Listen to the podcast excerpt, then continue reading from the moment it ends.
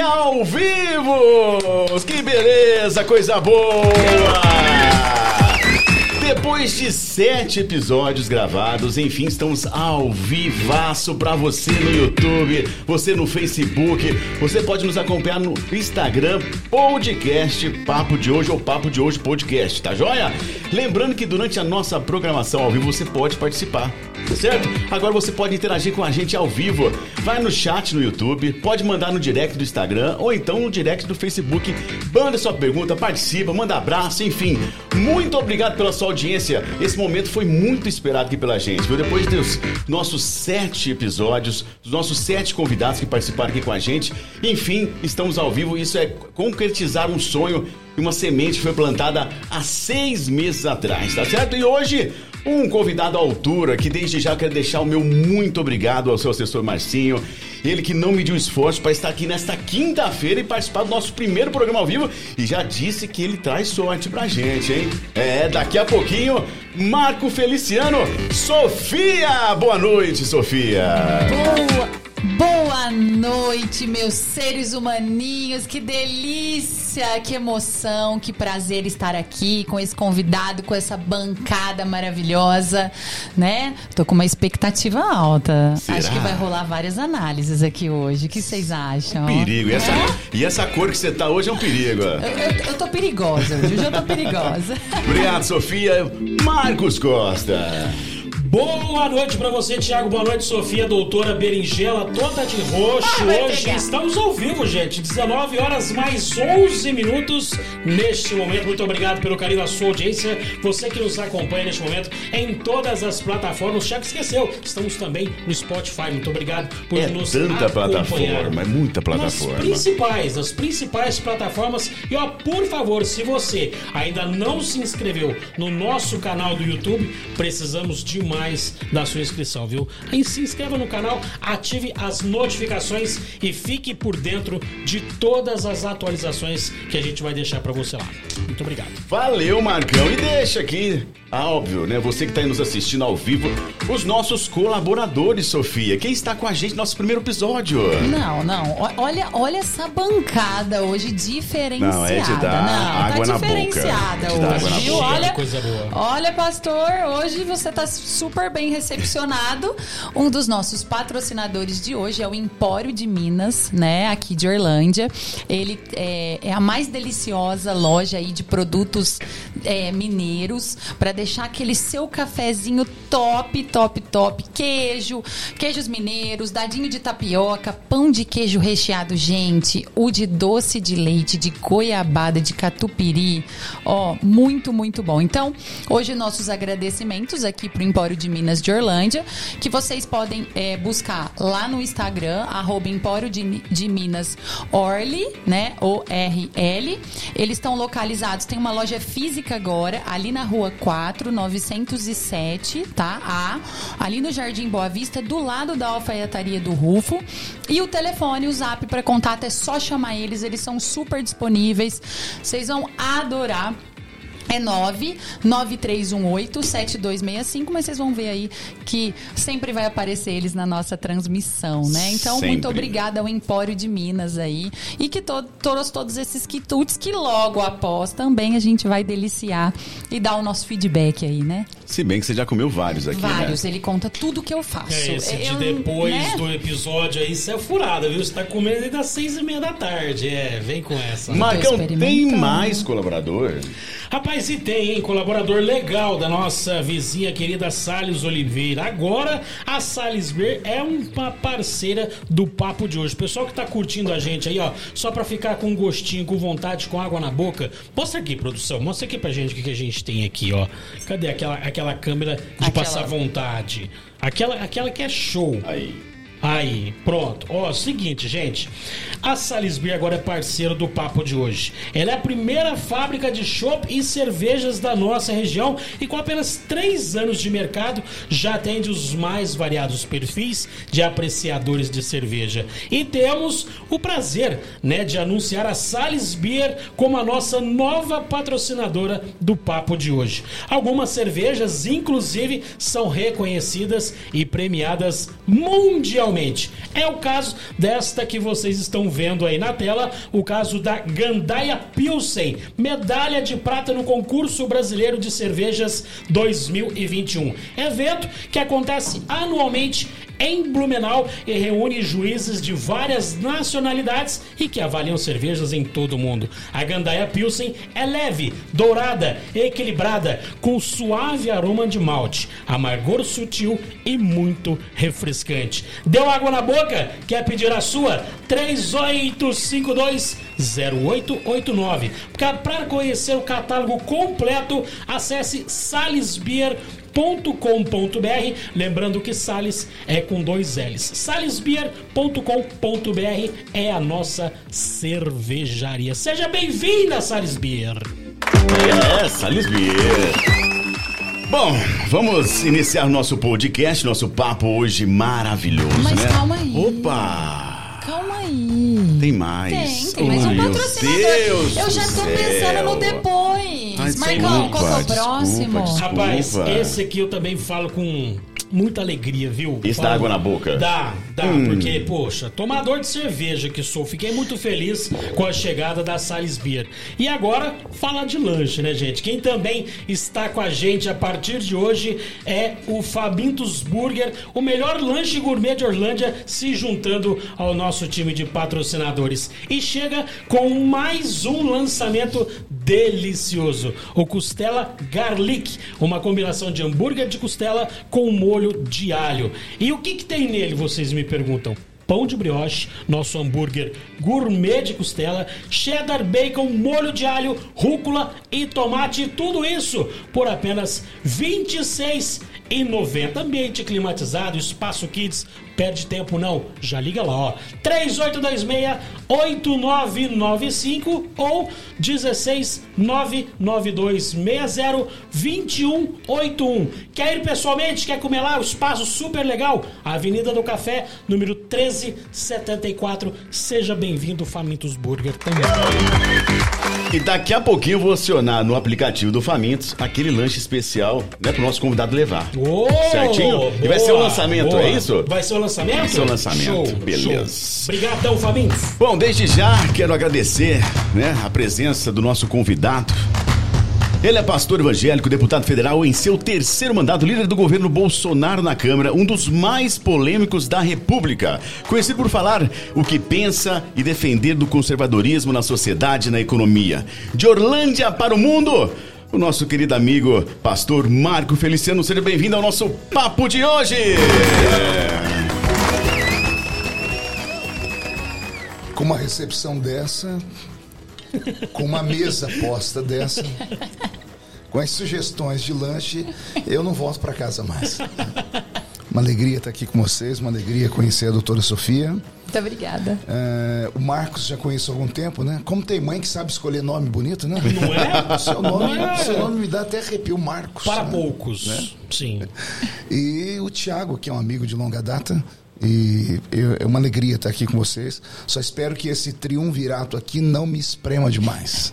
Eu quero sair daqui com o meu casamento intacto, tá? com o meu mandato é, protegido e com a igreja ainda eh, acreditando em mim. né? Com essa cerveja aqui do lado, só Jesus na causa. Estou perdido. Deputado, daqui a pouquinho tem a, a- a pergunta bomba, viu? Você me perguntou se vai te causar algum problema. Não sei. Esperamos que não, né? É Mas. interessante que vocês me colocaram do lado do estúdio que eu não tenho para onde correr. Exatamente. Claro. É tudo muito bem planejado, viu. Estratégia. Sim. Chamá-lo como deputado, como pastor, como Marco. Marco, como vocês se sentirem à vontade? Marco. E, ó, lembrando você que pode mandar a sua pergunta, nosso diretor Cláudio está aqui é, esperando a sua pergunta pelo chat ou pelo direct, tanto do Instagram quanto do Facebook, tá joia? Combinado? Esqueci de cumprimentar o Cláudio. Cláudio. Dr. Cláudio, que já trabalhou comigo, foi diretor da, do nosso grupo. E é uma sumidade, viu? Ele tem uma sutileza, você vê a mesa, olha que mesa. E Ele tem que também. é, é, e ele trata os nossos é, participantes aqui com muito carinho, sempre muito atento a tudo. Ele só não aparece. Só não aparece. Não Só, aparece, é só- só- Batman. só não gosta. Ele é as sombras. Ele é a sombra. Pastor, Marco, deputado. Por que, pastor? Como tudo isso começou? Meu Jesus, vocês têm tempo? Opa! Veja só, eu sou nascido aqui na cidade, né? Vou usar um, um termo já que não se usa mais, muito antigo. Eu sou oriundo, né? Aqui da cidade, aqui do interior. É, eu comecei a minha, minha carreira religiosa muito cedo. Eu tinha seis anos de idade quando eu acordava todos os domingos com a batida do sino da igreja me e eu tinha vontade de ir à missa. Né? Minha família, embora fosse católica, não praticante, é, mas ninguém me levava na igreja. E um belo dia, o sino tocou mais alto do que antes. E ao invés de sair Tindom, saiu meu nome. São coisas meio surreais. Né? É só para quem acredita em coisas metafísicas, em contato imediato de terceiro grau. E eu ouvi o sino, o sino me chamar pelo nome. Eu tinha seis anos de idade. Eu acordei, eu morava numa casa muito pequena. A gente morava em 12 pessoas, em dois cômodos. Né? Não me pergunte como era essa sensação, que é, é, é, cavernosa. Né? É mais ou menos isso. E eu me lembro que eu me troquei e segui o sino, o barulho do sino. Eu morava entre aqui em Orlândia, entre a Avenida D e a Avenida E, bem no centro do, do, do quarteirão. E tinha entrada para os dois lados. E eu segui o sino, de repente eu parei na frente da, da igreja Cristo Rei, paróquia Cristo Rei. O padre ainda era o padre Ângelo, né? Tem uma história com ele que é hilárica, né? E cheguei na, na porta da igreja, estava fechada ainda. Sentei no, na, nos degraus e fiquei esperando. Aí chegou a mulher que abriu a igreja, ela me viu sentado ali, daqui a pouco me chamou, me deu um monte de panfleto e eu fiquei em pé na porta distribuindo panfletinho, sem saber o que eu estava fazendo. Terminou a missa, eu não sabia voltar para casa. Era muito criança. Aí me arrastaram para casa das mulheres que cuidavam da igreja, que ficava lá na Avenida EOF, indo lá para a Rua 8. Eu me lembro disso tudo. E eu fiquei lá até que a boca miúda, né, um perguntando para o outro quem era, um menino, chegaram na minha mãe. Quando chegaram na, minha, na porta da minha casa, a polícia estava lá. Porque eles acharam que eu tinha sido sequestrado, né? Hoje eu dou gargalhada, porque falei, mãe, quem ia sequestrar um menino como eu, né?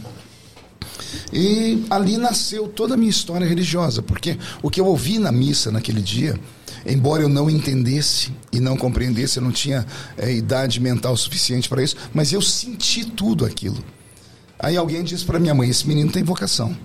E eu comecei na igreja, todo domingo eles me levavam à igreja, até que eu aprendi a andar sozinho, era muito perto, né? E, e frequentei a igreja. Com oito anos de idade, eu já frequentava a escolinha, a, como é que era o nome? Era o catecismo, né? Eu comecei a fazer o catecismo com oito anos de idade. Com nove anos de idade, a patroa da minha mãe, a ex-patroa dela, dona Elza Graner, que já é falecida, ela emprestou para minha mãe uma Bíblia, uma Bíblia azul, a Bíblia Ave Maria, né? E eu devorei aquela Bíblia. Eu li a Bíblia inteira com nove anos de idade. Né? Isso é um fato meio prodígio.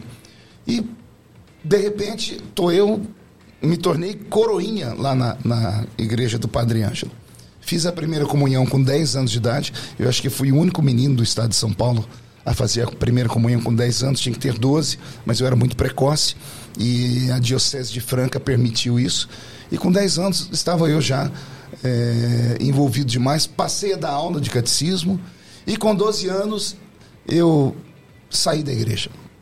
Fui na minha primeira baladinha, né? Fui lá no centro de lazer. Com quantos Ih, anos isso já? 12 anos. 12 anos. 12 anos. Do centro de lazer eu fui pro CREL, né? Às vezes, quando Famoso. eu estou em algum lugar, eu dou esse testemunho, né? O pessoal, mas Creu é aquela música? Aí eu tenho que explicar, né? Tem que não, explicar. Não. É Clube Recreativo de Esportes de Orlândia, né? E me afastei da igreja e com 13 para 14 anos, já com uma vida meio, meio torta, né? Porque eu conheci as drogas muito cedo. E um amigo que trabalhava comigo, trabalhava, quem mora aqui em Orlândia vai saber o endereço, trabalhava naquele prédio ali da, da rua Avenida 2 com a, com a rua 2. É isso? Isso, tem a rua 1, a de cima é a rua, é, a rua 2. Com a Avenida 2. Um prédio antigo que tem ali, bem na esquina na, na rua dos, do, dos bancos. Né? Nosso diretor vai achar, calma, é, daqui a pouco ele. Né? O Cláudio, o Cláudio lembra onde era ali. Né? E eu trabalhava ali pra, na agropecuária J. Mendonça. É, eu era guarda mirim e o moço que trabalhava na, na departamento de contabilidade era o Ronaldo Pulis. O Ronaldo é de uma família muito tradicional aqui da cidade. Hoje ele é gerente de um banco aqui na região do Santander. Né? E o Ronaldo ele começou a assoviar, ele assoviava uma música, e toda vez que ele assoviava, Eu fazia o arquivo, eu, na época a gente arquivava notas, documentos, eu fazia o arquivo no chão. Não tinha uma mesinha para mim, então eu sentava no chão e ficava arquivando. E um dia ele assoviou, mas ele assoviou tanto que aquilo mexeu comigo. E eu comecei a chorar. Ele me olhou, viu aquela tampinha de gente, não era muito pequeno. Ele veio e falou: Você está chorando por quê? Eu falei: Não sei, você começou a assoviar e mexeu comigo aqui. Aí ele falou: Então eu vou cantar a música para você. O assoviar era uma melodia. Era uma melodia, ele assoviou uma música. E quando ele cantou a música, aí eu, aí eu desabei a chorar de verdade. Era a Lembra música, a música? Deus está aqui. Mais tarde eu aprendi ela em inglês, porque eu descobri que era uma versão brasileira, né? E quando o Ronaldo cantou essa música para mim, eu, eu falei, por que, que eu estou sentindo isso? Ele disse, porque Deus tem uma missão na sua vida. E ele me levou na igreja Assembleia de Deus, ali na Avenida 11, número 811, numa quinta-feira chuvosa. E eu costumo dizer que era o culto de Pedro, Tiago e João. Né? Porque quando Jesus queria ficar sozinho, tinha pouca gente, era só Pedro, Tiago e João. Na igreja não estava cheia, só tinha meia dúzia de pessoas.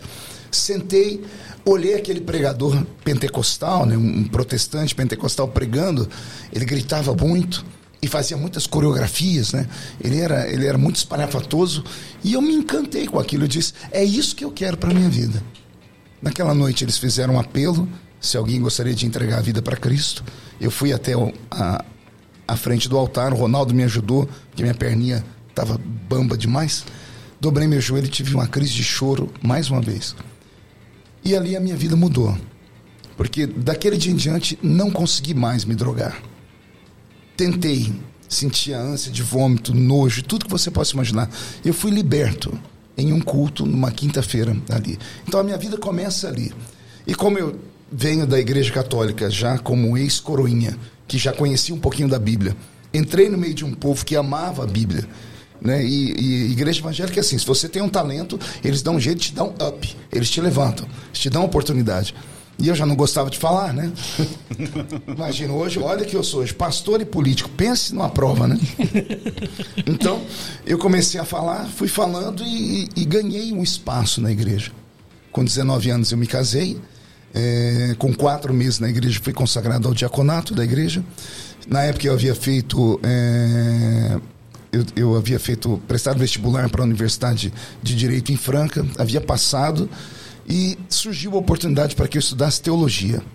Só que eu não tinha condição de fazer os dois, tive que escolher um. E escolhi a teologia. E quando eu me formei em teologia, eu dei um passo de fé. Eu deixei todo o meu trabalho secular, a minha vida é, normal. Eu era casado, já tinha um bebê. A minha filha mais velha era Karen, ela era um bebê. E assim, sem saber o que ia, como ia sobreviver, o que ia comer, o que ia beber, eu me lancei como um missionário e comecei a viajar.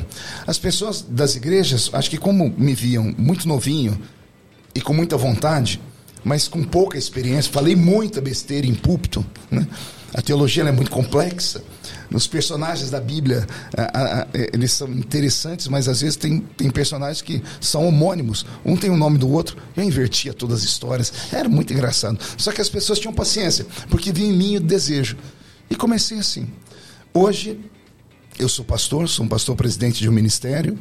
Eu, meu currículo enquadra em mais de 80 países do mundo, em todos os continentes da Terra. São mais de 4 mil municípios do Brasil, onde eu estive pessoalmente. Escrevi 22 livros, uma enciclopédia de 750 páginas sobre a Bíblia e ainda sou um analfabeto teológico. Conheço só um pouco e me tornei essa, essa figura. minhas mensagens se tornaram base de sustentação para muitos hoje que se chamam coachings. Né? Um dia, um dia desse estava no aeroporto, chegou um cidadão perto de mim, ele falou assim: O senhor me conhece? Eu disse: Desculpa, não. Ele falou: Eu sou o Gold, Goldi, Goldri. É um, um desses famosos. Eu falei: Desculpa, eu, eu sou meio alienado. Né? Ele falou: Pois bem, eu comecei dando minhas palestras ouvindo as suas palavras, suas pregações. Porque a minha pregação ela foge um pouco do evangeliquez. Ela tem muito do que chamam hoje de autoajuda, que eu chamo de ajuda do alto. Né? Então, Pablo Marçal, esse dia, dia desse me levaram para um ambiente, estava o Pablo Marçal, que hoje é um dos maiores é, coaches nessa questão. O Pablo parou a, o discurso dele disse: Pessoal, eu comecei tudo isso ouvindo esse rapaz aqui. E eu, fiquei surpreso. Então, eh, minhas mensagens foram transformadas em livros. Te, são hoje mais de 30 milhões de DVDs. VHS, fitas cassetes e livros que percorreram o mundo em inglês, português espanhol. né? Então eu acabei me tornando uma pessoa muito conhecida. É bom falar isso porque às vezes as pessoas me veem aqui em Orlândia falam assim: Poxa, ele nasceu aqui. Hoje a cidade tem 40 mil habitantes. Mas quando eu me lancei a política, há 12, 13 anos atrás, a cidade não tinha tudo isso, era 28 mil habitantes, se não me falha a memória. Como é que um cidadão desse tem 200 mil votos? Né? No segundo mandato foram 400 mil votos. Como é que uma figura de uma cidadezinha pequena se torna conhecido? Foi um trabalho. Né? Então, é desde pequeno. Com 13 anos eu começo a pregar, com 19 eu me lanço e hoje eu tenho 48. Sei que estou com cara de 60, não precisa falar, que ele se espantou. O César Menotti se espantou ali. Olha sacanagem. Eu nem pensei Sério, né? que falar. O que, que é isso? isso? Eu estou lendo a sua mente. e, e foi assim, né? Eu fui consagrado a, a pastor nos Estados Unidos, na cidade de, de Somerville, no, em Massachusetts, do lado da, da região de grande, da Grande Boston, pelo reverendo Oriel de Jesus. E me tornei essa figura aí que você falou, polêmica. Ô Marco, só fazer polêmica. aqui, só fazer um adentro que é o seguinte, tem, é, você com todo esse conhecimento da Bíblia, enfim, estudou, tem todo esse, esse essa, essa experiência. Uma pessoa hoje, é, conversando, dizendo que você está aqui, ele falou assim, olha, pergunta pro Marco para ele definir é, o que é o anjo. Porque parece que ele ouviu você dizer em algum lugar e você, ele falou assim, olha, peça para ele definir se existe anjos e o que é o anjo. Ah, existe. E como existe? Anjos são mensageiros de Deus, né? Ah, há um versículo na Bíblia que diz assim: Anjos são espíritos ministradores que ministram a favor daqueles que hão de herdar a salvação. Anjos são, são criaturas que, para mim, as, as criaturas primárias que Deus fez antes do homem ser feito. Gênesis capítulo 1, verso 1, primeiro versículo da Bíblia. No princípio criou Deus os céus e depois a terra. Então o reino dos céus foi criado primeiro. E o reino dos céus é composto de um grande tabernáculo onde Deus habita, é, em uma dimensão diferente da nossa, e só há alegria em um tabernáculo se tiver vida. E a vida parte do doador da vida, que é o próprio Deus. Então anjos são espíritos. A palavra espírito vem do grego ruach ou ruach, que seria sopro ou hálito. Então anjo nada mais é do que um sopro divino. Então saíram a partir do próprio Deus. E Deus os selecionou em categorias. Na Bíblia Sagrada nós temos pelo menos quatro categorias de anjos. Nós temos os ofanins, nós temos os querubins, os serafins e o arcanjo. A Bíblia protestante, que é a nossa, ela fala apenas de um arcanjo. A Bíblia católica tem mais outros quatro, porque a Bíblia católica tem sete livros a mais do que a Bíblia protestante, né? Então esses são esses seres. É, eu, eu estudei muito sobre os anjos e que poucas pessoas sabem é que anjos são seres desprovidos de sentimentos, porque eles são espírito. Eles não são alma. Três tipos de seres Deus criou no universo: os anjos, os animais irracionais e o homem. São três seres completamente diferentes. Os anjos não têm corpo físico e não têm alma. Os animais irracionais, eles têm o corpo físico, têm alma, porque Deus disse: a terra vai fazer alma vivente. Os animais são alma vivente, mas animais racionais não têm espírito. E o homem é o ser perfeito, porque o homem tem corpo, alma e espírito. O espírito é o intelecto. A alma é o palco das nossas emoções. E o corpo é a carcaça que nós precisamos aqui para perceber o mundo físico ao nosso redor. Então, anjos são desprovidos de sentimentos porque foram seres criados apenas para uma missão. Os serafins foram criados para adorar a Deus. São anjos com seis asas. No livro do profeta Isaías, capítulo 6, ele diz que eles têm seis asas, com duas cobrem o rosto, com duas cobrem os pés e com duas voam. Por que cobrem o rosto? Porque são os anjos que assistem diante do trono de Deus. E Hebreus capítulo 12 diz que Deus é um fogo devorador. Então esses anjos que ficam na frente de Deus, adorando a Ele, dizendo santo, santo, santo, santo, ininterruptamente, eles têm o rosto coberto e os pés também. Os querubins vêm da palavra querub, guarda, são os anjos da guarda. Né? Os ofanins seriam os anjos mensageiros. E o arcanjo vem da palavra arque, arque é chefe, general, é o anjo da guerra. Né? Então, existem esses seres, eu creio na existência deles, eles estão aqui agora, porque a Bíblia diz que o anjo do Senhor acampa ao redor daquele que o teme e o livra do mal. Como eu temo a Deus, acredito que vocês também temam, então os anjos do Senhor estão aqui, nos protegendo. Aí, aí deixa eu te fazer uma pergunta que é o seguinte. Nós estamos vivendo um, um período onde a gente está muito polarizado em relação a muitas coisas. E dentre elas a questão espiritual, religiosa, que, o que acredita cada um.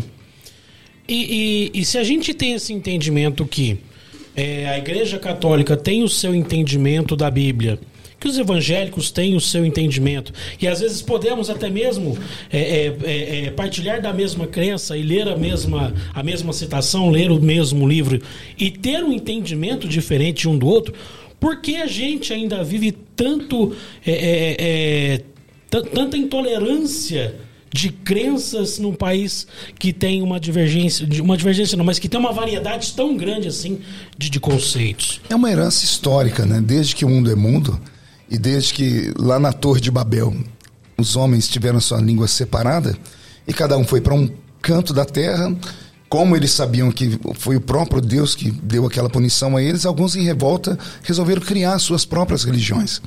A Mesopotâmia antiga é o berço de todo o grande paganismo. Vem de lá a adoração a Baal, Astarote, Azera, Marduk, uh, os deuses que, do, do, do, Egito, que foram os mais famosos do seu tempo, né? são um decálogo de deuses, entre eles Anubis, é, Dagon e tantos mais. Então os homens, numa revolta com Deus, criaram isso. E como eles criam isso, sempre sobram os remanescentes. Os remanescentes, que eram os adoradores monoteístas de apenas um Deus, nunca aceitaram isso, porque era uma afronta. Né? Nós temos a Bíblia Sagrada como regra de fé. Imagine você que as três maiores religiões do mundo, as maiores, têm, é, têm o mesmo princípio e o mesmo herói, que é Abraão. Abraão é pai do islamismo, do judaísmo e do cristianismo. Então, as três maiores religiões do mundo, que compõem aí hoje pelo menos 95% de todos os fiéis do mundo, têm a, a sua base em Abraão, né, que é o, grande líder monoteísta. Então, os, monote, os monoteístas sempre tiveram uma guerra santa travada por causa do mandamento. Os dez mandamentos começam com o primeiro. O primeiro mandamento diz: Não terás outros deuses diante de mim. Não farás para ti imagem de escultura do que há no céu, na terra ou no mar. Então, por isso, é, aquele que é um aguerrido e fiel de uma religião, às vezes falta a ele a tolerância, por ser é, ou, ou, um zelo excessivo pela sua fé, ou fanatismo puro. Né? Houve uma época da minha vida que eu, que eu, que eu experimentei isso. Que imagine, eu sou, eu venho do catolicismo, e do catolicismo é uma, é uma religião que eu respeito muito hoje. Eu tenho muitos amigos que são padres, até por conta da política. Eu brinco com eles, eu digo o que a religião não fez, a política fez, né? Porque se, de, se dependesse só da religião, a igreja católica e a igreja evangélica iam brigar para sempre. Travando uma guerra eterna. Sim, por causa de dogmas, né? E eu sempre, hoje, eu, na, um homem mais maduro, já de barba branca, eu, se eu pudesse voltar lá no passado, eu teria, teria consertado. Quantas vezes eu falei besteira de católicos, de imagens, mas por quê? Porque eles falavam da gente também. Né? Então, eh, tem padres famosos na, na, no YouTube falando horrores do movimento evangélico. Né? Porque nós, evangélicos, saímos do catolicismo com Martinho Lutero. Né? Que voltar lá em 1500 para ter uma outra história para as pessoas compreenderem. Né? E, e por conta disso havia essa guerra santa. Ah, mas eu, hoje, o que eu digo a todos eles, mais são as coisas que nos unem do que as coisas que nos separam. Né? Ainda então, bem, né? Eu prefiro que tenha uma religião em cada esquina do que tenha um boteco. Com todo respeito a você que gosta Sim. muito de Sim. Mas, o, mas há uma grande o diferença. É que o boteco de antigamente era, era o lugar mesmo do pinguço, do, do homem chegar em casa. A degradação bêbado, do homem. Espancar a família, a bater em crianças, né? Então, eu sempre falo na igreja: é melhor ter uma igreja em cada esquina, e não importa a placa dela, que você ter um, um ambiente onde você vai levar o homem a, a desacreditar naquilo que é, que é invisível, né? que é etéreo. Porque o ser humano, se tirar isso do ser humano, ele se torna o quê? Essa é uma das nossas bases dentro da política do conservadorismo. O conservadorismo, ele não nasce com Jair Bolsonaro. Ele nasce lá atrás, nasce com, com os nossos pais europeus que começaram a compreender que uma única religião em um país pode destruir ele. Né? O Estado laico, né, que todo mundo fala, é, o Estado é laico. O brasileiro é tão ignorante que nem sabe o que está falando. Graças a Deus que o Estado é laico. O Estado laico não é o Estado que, que proíbe você falar de Deus, pelo contrário. É um Estado que te dá a liberdade de você ter a fé que você quiser ou não ter fé em nada. Diferente de um Estado é, fundamentalista, né, onde só uma religião tem que imperar. O Brasil, no início dele, como ele nasce à sombra de uma cruz com o padre Anchieta, o padre Anchieta ele era um país completamente católico. Então havia só uma religião. Quando o protestantismo entrou aqui no século XVII, os pastores eram assassinados, eram mortos. Sabe quem protege os protestantes que entram aqui no país da perseguição católica? O, o, a maçonaria. Por incrível que pareça, a maçonaria é que parte para cima do, da Igreja Católica, porque eram, eram brigas de poderes, e começam a proteger os protestantes para que eles tenham liberdade de falar sobre a fé deles. Né? Então, é, Calvino foi o, o, um dos maiores pensadores do protestantismo, e é, é ele que cria essa história de Estado laico. É ele que luta para que a Europa toda seja livre das garras de uma única religião e que o ser humano seja livre de fato para escolher aquilo que ele quer acreditar. Então, tudo isso é, é, história. Hoje, as brigas ainda acontecem mais por conta de política do que em si da religião. Né?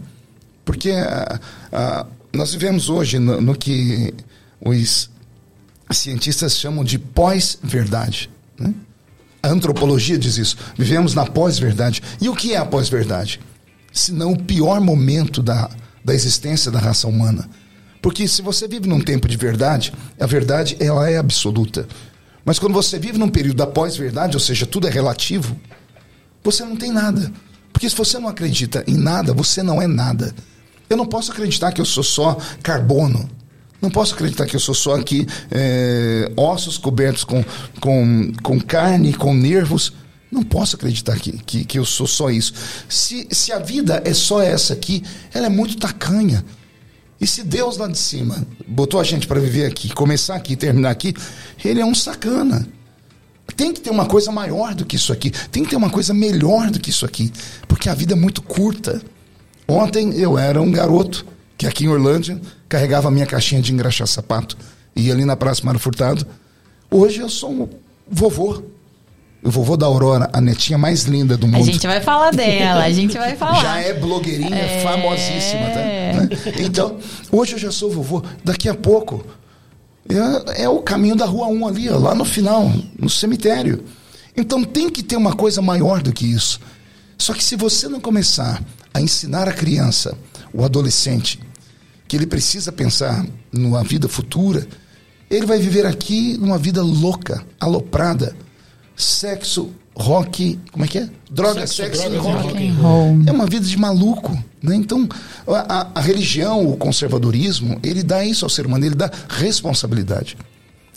Sempre me pergunto, qual, é, qual, pastor, para o senhor, qual é a, a, a diferença, é, a maior diferença entre um conservador e um, e um alguém de esquerda, alguém que, que eles se chamam de progressistas. Qual é a, a maior diferença? Simples. O, o progressista, ele é louco. Ele é um revolucionário. Ele olha essa casa aqui e diz assim, não, eu estou imaginando esse teto de vidro. Estou imaginando essas paredes de fogo. Né? Não, tem que ser uma coisa utópica. E aí alguém diz, é, mas para fazer isso tem que destruir isso aqui. Destrua. Mas tem gente que mora ali, ponha fogo em cima das pessoas. Porque em nome da revolução você faz qualquer loucura. O conservador não, ele olha essa sala. Quantos anos tem essa casa? 30 anos? Poxa, como é que ela está de pé há 30 anos? Como é que ela suportou vento, tempestade, chuva? Vamos estudar o alicerce dela? Vamos ampliar a casa? Vamos, mas vamos respeitar os marcos antigos. Então, o conservador é assim. Né? A gente não é irresponsável. Mas quando o senhor. Desculpa, eu prometo que é a última, tá, gente? Prometo que é a última. Mas eu conheço senhor... ele, quando ele chega no ambiente, ele toma conta de tudo. Não, imagina. Mas quando é o mal de fala... Marco. É, falamos um pouquinho. Mas quando o senhor fala. A, a, somos os conservadores e a esquerda age assim. O senhor não está justamente promovendo a polarização disso por taxar os esquerdistas como todos sendo assim? Não adianta eu falar, o sol não existe se ele está lá em cima. Eu posso criar semânticas, falar o que for, mas o esquerdista é assim, o progressista é assim. Estava lendo agora há pouco uma frase sobre o feminismo, né? Se você é progressista e não é feminista, vai estudar, porque você é vazio. Se você é feminista e não se sente progressista, você não é nenhuma coisa nem outra. São doutrinas criadas por esse pessoal lá na escola de Frankfurt. Então, o, o esquerdista ele tem um pensamento. E o pensamento dele é destruir todas as bases antigas, o patriarcado, a família tradicional. Ele quer botar fogo no mundo e criar um mundo novo, um mundo bonito no papel mas utópico na realidade. Basta você ver todos os países do mundo que se curvaram diante da esquerda e diante do, do que eles chamam de progressismo e ver o fim deles.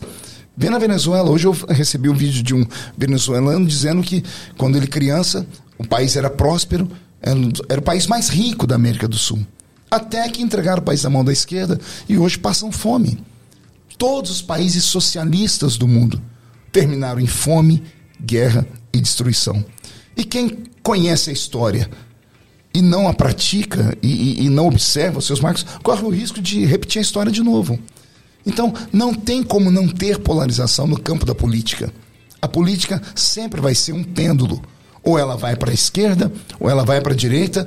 Quando ela fica aqui no centro, ela fica um pouquinho mais morna. Né? Então, essa é a, é a política. É a beleza da democracia. Pastor, deixa eu perguntar uma coisa. É, você tem duas vertentes, né? Tanto a vertente da, da evangelização quanto a vertente política. Sim. Como é falar para tantas pessoas? Existe uma divisão disso? Ou você consegue unir ou você tenta dividir? Quando eu estou pregando, eu estou pregando. Quando eu estou na política, eu não estou. Porque a gente sabe que hoje você tem muitos seguidores no Instagram. Até uma curiosidade que a gente, eu te sigo e fui é, pesquisar. A gente faz pesquisa de campo aqui, né? E você tem muitos seguidores, mas não segue muitas pessoas. Né? Interessante. A, a gente tem que abrir a. E aí, a gente sabe que você prega, que tem como que fica essa polarização? Como é que fica o pastor deputado nessa situação aí? Eu fui treinado para isso. Né? É, eu sei me portar em cada lugar. Imagine que eu sou um ser humano que tem várias personalidades. Opa! É, Múltiplas personalidades. Estou falando aqui ó. com a nossa psicóloga. Cuidado, né? que a psicóloga vai te analisar. Eu, eu, sei, eu sei estar no meu lugar. É, todos os lugares que eu vou e sou convidado, eu pergunto: vocês estão convidando quem? O pastor ou o deputado? Vocês querem ouvir quem? Querem ouvir o político ou o religioso? Que nem esse final de semana eu falei em três grandes eventos, vocês, sim, vocês devem ter sim. visto, são milhares de pessoas no, nos eventos, e em nenhum deles eu toquei em uma única palavra sobre política. Porque ali eles convidaram o pastor. O político fica em Brasília. Apesar que a unção que está sobre mim, o manto da política, ele me acompanha em todos os lugares. Embora o STF hoje comece a entender diferente, mas pela Constituição eu, eu, eu estou deputado em qualquer lugar onde eu estiver. Não é apenas no microfone da Câmara, né? porque hoje o mundo é moderno. Hoje eu tenho meu Instagram. Eu digo isso porque alguns deputados estão sendo processados por falarem fora da Câmara, por falar no Twitter, por falar no Instagram. Né? Então, a, o manto de deputado me acompanha. Eu estou político, mas eu sou pastor. Tá. Amanhã não estarei político mais mas pastor eu serei. O verbo estar e o verbo ser, né? O verbo estar, ele é passageiro, é transitório. E o verbo ser é eterno. Então, eu estou político, mas eu sou pastor. Então, eu consigo separar isso. Né? E como é tocar a vida de todas essas pessoas, assim? É surreal. Qual é o sentimento, assim? Porque a gente sabe, é, né? É muito... É, é, até hoje eu não consigo compreender, não consigo, assim, mensurar, né? Imagino que, como eu falo desde criança e eu já estive pelo mundo todo. Imagina, vou contar uma experiência. Imagina você no aeroporto de Nova York, no aeroporto, no aeroporto John Kennedy, ali pegando as malas. De repente, alguém vem por trás de você e te agarra e te ergue bem alto. Logo depois do atentado de 11 de setembro, né? Nossa. Nossa mesmo, eu já comecei a gritar, help! Eu achei, eu falei, o que estão fazendo comigo? Estou sendo sequestrado. Quando eu olhei para trás, tinha um camarada, ele era alto, magro, mas muito alto. E ele falou, calma, calma, pastor, calma. É que eu não, me aguentei de emoção. E ele se apresentou. Era um jogador de bola que jogava na Europa, estava vindo de férias, ele jogava no, no, no país do leste europeu, que eu não consigo nem lembrar o nome do país aqui agora. E ele falou: Olha, eu cheguei no país, lá no país para jogar e, e, e mandaram para mim, porque eu estava muito desanimado, é, mandaram para mim um convite, porque pegaram no jornal da cidade que uma família de brasileiros estava fazendo um jantar e convidando todos os brasileiros dali. E quando eu cheguei no jantar, tinham 50 brasileiros. Depois do jantar, convidaram a gente para assistir uma fita de vídeo. E na fita de vídeo era o senhor pregando. E quando o senhor falou, parece que o senhor não falava para mais ninguém, falava para mim. E foi, eu dobrei o joelho na frente da televisão e comecei a chorar. E eu me converti. E o senhor é meu pai na fé. Eu tenho todos os seus DVDs. O homem mora lá do outro lado do mundo. Então, eu olho isso e, e não consigo mensurar. E peço a Deus que nunca me deixe entender. Porque não é do homem. Não é, não é algo meu. Né? Existe o talento, mas existe o dom. O talento, ele é humano. O dom é divino. Então, quando eu abro a boca para pregar, eu tenho um exemplo da minha família. Eu, a Kathleen, a minha filha do meio, a mãe da Aurora, eu lembro que eu estava num culto uma vez, aí ela assistiu a pregação, era pequenininha. Aí eu cheguei em casa, ela ficou do meu lado e falou: Papai, eu tenho dois pais. Eu falei: Me conta essa história direito. Como é que é? Porque eu já não ficava em casa, porque viajava demais. Eu falei: Como assim? Ela falou: Não, vou explicar. Eu tenho um papai aqui, que é o senhor, que brinca comigo, que ri e tem aquele papai que fala lá em cima na igreja. falei, qual a diferença? Ele falou assim: aquele lá em cima, quando fala, arrepia tudo a gente. Desculpa, me emocionei. Eu falo isso e me emociona, porque não é uma coisa normal. A religião não é uma coisa natural. Todo ser religioso ele é extremamente sensível e sensitivo. E ele traz para dentro do ambiente a presença daquilo que ele crê. Então, é, é, às vezes, um dia minha mulher olhou para mim e disse assim: Você é um homem de verdade ou você é um bruxo? Eu tenho medo, às vezes, quando eu estou deitado aqui na cama, porque ela gosta de me ouvir pregar. A família é, fala: Pai, o senhor não vai pregar hoje. Então, quando a família acredita no que você fala, é porque você está no caminho certo, tem uma coisa muito especial acontecendo. E eu não consigo explicar, porque não é meu. Né? Imagine como é que pode acontecer isso. Um menino que que aqui na cidade engraxava sapato, que cortava cana de açúcar, apanhava laranja, algodão e café. Filho da dona Lúcia, lavadeira, que não sabe ler nem escrever até hoje. De repente, é conselheiro de, de, de presidente da República. De repente, se vê viajando em mais de 80 países do mundo. Em todos eles pude falar de Cristo. Dá para acreditar que um brasileiro saiu daqui para ir no Cazaquistão? Você conhece o Cazaquistão? pois é, foi, já tive lá. Né? Na Índia, Japão, China, Estados Unidos, Europa, quase, não toda, porque ela é muito grande, mas uns 60% da Europa. Então, como é que pode sair daqui de Orlândia? Eu, eu leio muitos livros sobre heróis da fé, né, que são os, os grandes pregadores, os grandes revolucionários da religião. Né? Hoje me considero um deles, na minha geração, no meu tempo. Todos eles, para serem conhecidos, tiveram que sair da sua aldeia, da sua cidadezinha pequena e mudar para um grande centro. Eu nunca saí de Orlândia. Eu tive oportunidades mil, mas eu moro aqui. Todo mundo me pergunta: você ainda mora naquele buraco? E Orlândia tem uma fama tão ruim por aí que é terrível. O povo acha o povo de Orlândia muito arrogante, muito, muito pretencioso. O pessoal come a, a feijão e a rota caviar.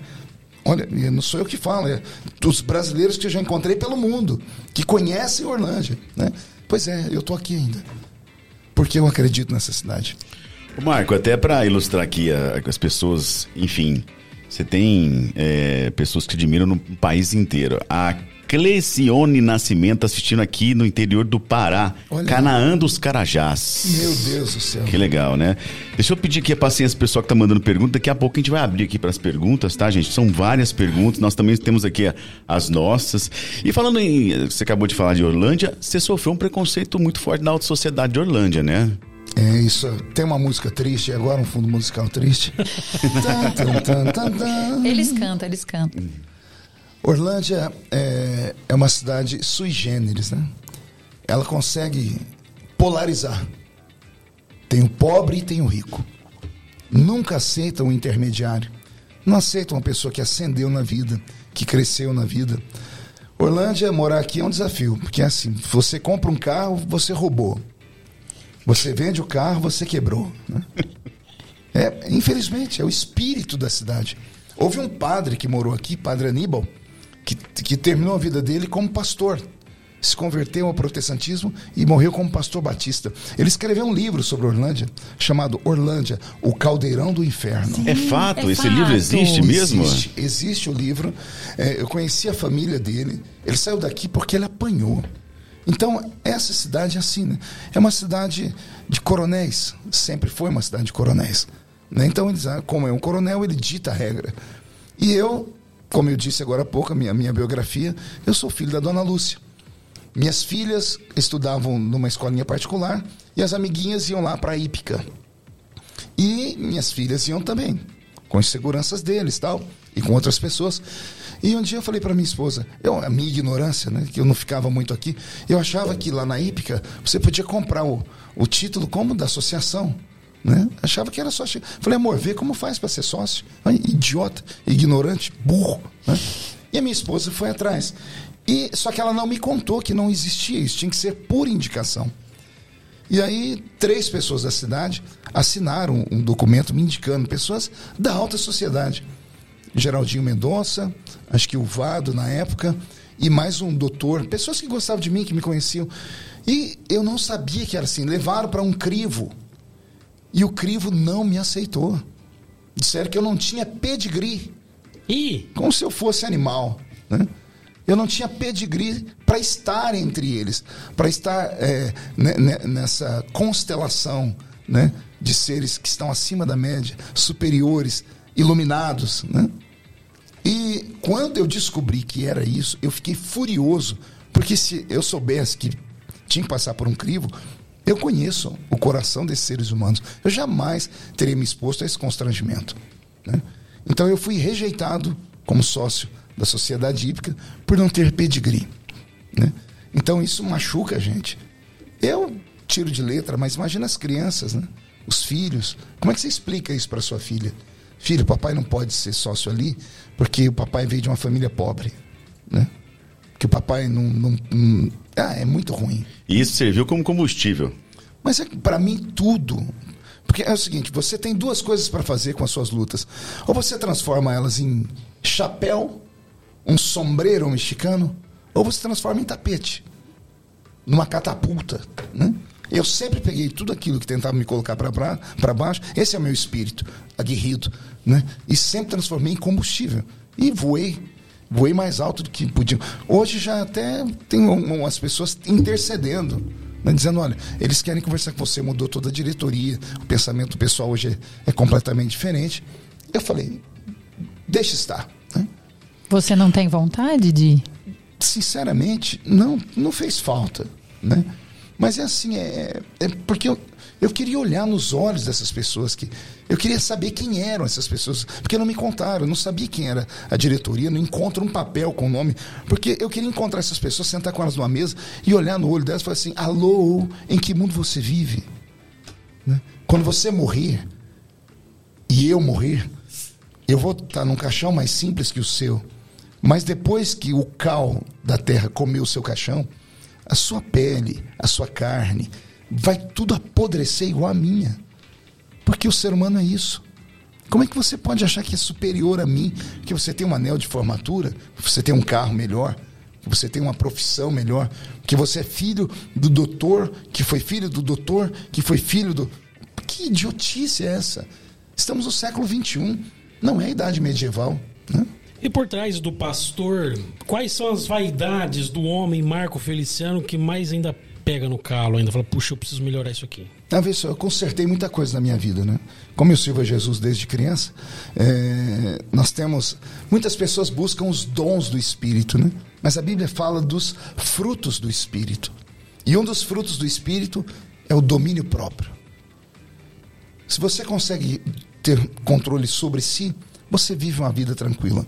O apóstolo Tiago disse assim: o homem que controla a sua língua, ele controla o seu corpo inteiro. Porque se você consegue controlar o que sai de você, você vai conseguir romper. Né? A vida é uma sucessão de séries de você engolir sapos. A marcha mais forte da vida, se a vida pode ser comparada com um carro, não é a primeira, é o marcha ré. né? Então eu sempre tento explicar isso para as minhas filhas e para as pessoas que me ouvem. Ser humilde, você voltar atrás, é, isso é, te torna grande. Aprender com os erros, né? É, eu tenho um grande amigo hoje, que é o professor Olavo de Carvalho, é um mentor para mim. E o Olavo, é, eu comecei, eu conheci o Olavo porque ele me espancava. O Olavo tem a língua solta, né? O Olavo falou um milhão de besteiras sobre mim. E quando alguém me mandou, eu falei, mas quem que é esse velhinho que eu não conheço?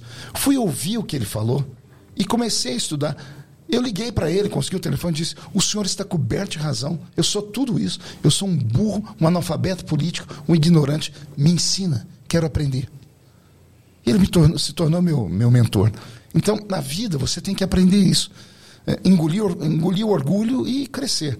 Minhas vaidades hoje, eu não sei se eu tenho mais essas vaidades. Ah, Marco. Não, eu tô Ah, Todo homem tem, todo homem tem. homem Pera lá um pouquinho. Pera lá um pouquinho. É sério, veja só, quando você. a- a vi- se a vida é uma pirâmide, eh, na minha visão, da minha história, eu cheguei no topo dela. Né? Porque eu tenho 50, qua- 48 anos de idade, eu tenho a minha casa própria, eu tenho nome, eu tenho história, eu tenho filhos, tenho neto, eu tenho dignidade. Amanhã, se eu morrer, minha história vai ficar, minha voz vai ficar, minhas imagens da internet vai ficar. O que, que um homem sonha? O que um homem sonharia em ter? Dinheiro? Tenho o suficiente para viver, graças a Deus. Tenho uma família que me ama. Tenho uma esposa que é maravilhosa. Esse ano a gente completa 29 anos de casado. Né? Então eu, eu sou uma que conquistei tudo. Aquilo que, que alguém que vem lá da Vila Tatu pode sonhar. Então, não tenho muitas vaidades mesmo. Quando eu estou aqui na cidade, eu amo entrar. Bom, tô- tá bom, vou contar um pecado. Vai. Pronto, Aham, pronto. uh, pronto. Eu amo assistir filmes e construir na minha casa um cinema meu. Eu tenho um cinema meu. As pessoas chamam de home, eu chamo de cinema. Porque ele tem degraus, tem lá é, duas, três, nove poltronas, nove, não, sete poltronas grandes. Eu tenho lá uma tela de 180 polegadas, é, a imagem dela que, que tá. Então eu- é a minha vaidade. Eu chego em casa, é, acordo, tomo café quando posso, entro lá dentro do cinema e só saio de lá 10 horas depois. Podia rolar um convite, né? Um Legal, filme, hein? né? Legal, hein? Por que Vai não, ser né? legal, claro. Legal, hein? Já, já estão convidados. Que legal, que Eu legal. amo, essa é a minha vaidade. Olha, eu não tenho vaidade com carro, com roupa. Ah, tem outra vaidade. Meu cabelo. Tá vendo? Tá sabendo. falar, Ah, eu eu ia sabia, sabia. Você queria chegar no cabelo. sabia. Você queria chegar no cabelo. Eu sabia que ia ser. Mas aí, aí não é questão de vaidade, é questão de trauma. Tá aqui a psicóloga que vai Aí, poder vamos explicar. ver, vamos ver, peraí. Na infância, todo mundo me chamava de urso do cabelo duro. Ou Capitão América. Porque o meu cabelo era muito. é, ele era muito. é, Como é que. qual é eu tenho Crespo. medo. Tenho, tenho medo de falar para não ser, pra não ser Pichain. processado. Se- Pichain? Se eu falar isso aí, o movimento negro me processa. Entende? É, Era o cabelo crespo, no Não, cabelo mas é o tipo, sim. e, É e o aí, tipo. todo mundo ria de mim. E criou um trauma tão grande que hoje eu cuido dele com muito carinho. Né? Cuido mesmo. Eu descobri, um, eu descobri um milagre da ciência moderna. E progressiva. Não, é uma escova que tem no, no Polishop, Ah. que ela é rotativa. Sim. Então ela seca e já vai modulando. Então Mas- você tem ó. Mas só presta para cabelo de homem. Não tente fazer em cabelo de mulher, que se enroscar não tem quem tira. Né? Só serve para cabelo curto. Né? Então, eu tenho duas escovas dessas dentro da minha bolsa de viagem, porque a Polishop não fez bivolt. Então eu tive que comprar uma 110 e Não. uma 220. É, Isso é uma vaidade, ó. Lá em Brasília eu tenho uma que é 220. Na minha casa eu tenho uma 110 e tem mais umas três guardadas já para que estoque. amanhã se tirarem do mercado. Ó, isso aí ninguém sabia do passado. Ó, ninguém Isso é verdade, sabia. isso aqui é um furo jornalístico. Ó, isso aqui é um furo jornalístico. Alô, Vai, vai, Polishop. vai render um belo de um corte. Alô, alô. Polishop. Se, por- se a Polishop quiser um garoto propaganda, eu até ensino como fazer. Pronto. Se quiser fazer uma bivolt para facilitar a vida da Por turma favor, também, né? porque já Pô, existem as escovas genéricas, mas elas não têm nem a potência e, e não, não produzem o mesmo efeito. Né? E elas são bivolts, são brasileiras. Quem diria, hein, Marcos? Sabendo Quem de tá escova, hein? Amigo, sei de tudo e um pouco mais. Hein? Não, você não queira perguntar para mim sobre absorvente. Mas só tem Também. mulher naquela Só tem casa. mulher na minha É, casa. fica fácil, fica fácil. rodeado, Falando, é. falando da escova, quais são os cuidados do Marco Feliciano com o corpo? Com a- Tem dieta? Malha, tem malha. malha? Olha, Banheiro de Monange, não? Já, já, aí nem tanto, né? já fiz dietas, todo tipo de dieta que a senhora possa imaginar. né? E nenhuma delas funciona. Só funciona uma. É, você, é um exercício com a cabeça. Quando alguém vem colocar alguma coisa na sua boca, você vira para lá e Não. Não quero, não. Pastor, Então- faz favor. É, eu, eu gosto, eu faço as unhas, né? faço a sobrancelha, é, faço a minha barba, eu mesmo faço a barba. Gosto de um perfume, eu só uso o mesmo perfume há 28 anos. Ixi, isso é metódico, analisando Isso psicologicamente. também. Ó. Só uso, não, não existe outro perfume, só, só isso. Até é uma luta para poder encontrar ele. Né? Porque já saiu de linha aqui no Brasil. Aí tem que ficar procurando nos países vizinhos aqui, onde tem o estoque. Que perfume que é esse, pastor? Buddy Couros, da Yves Saint Laurent.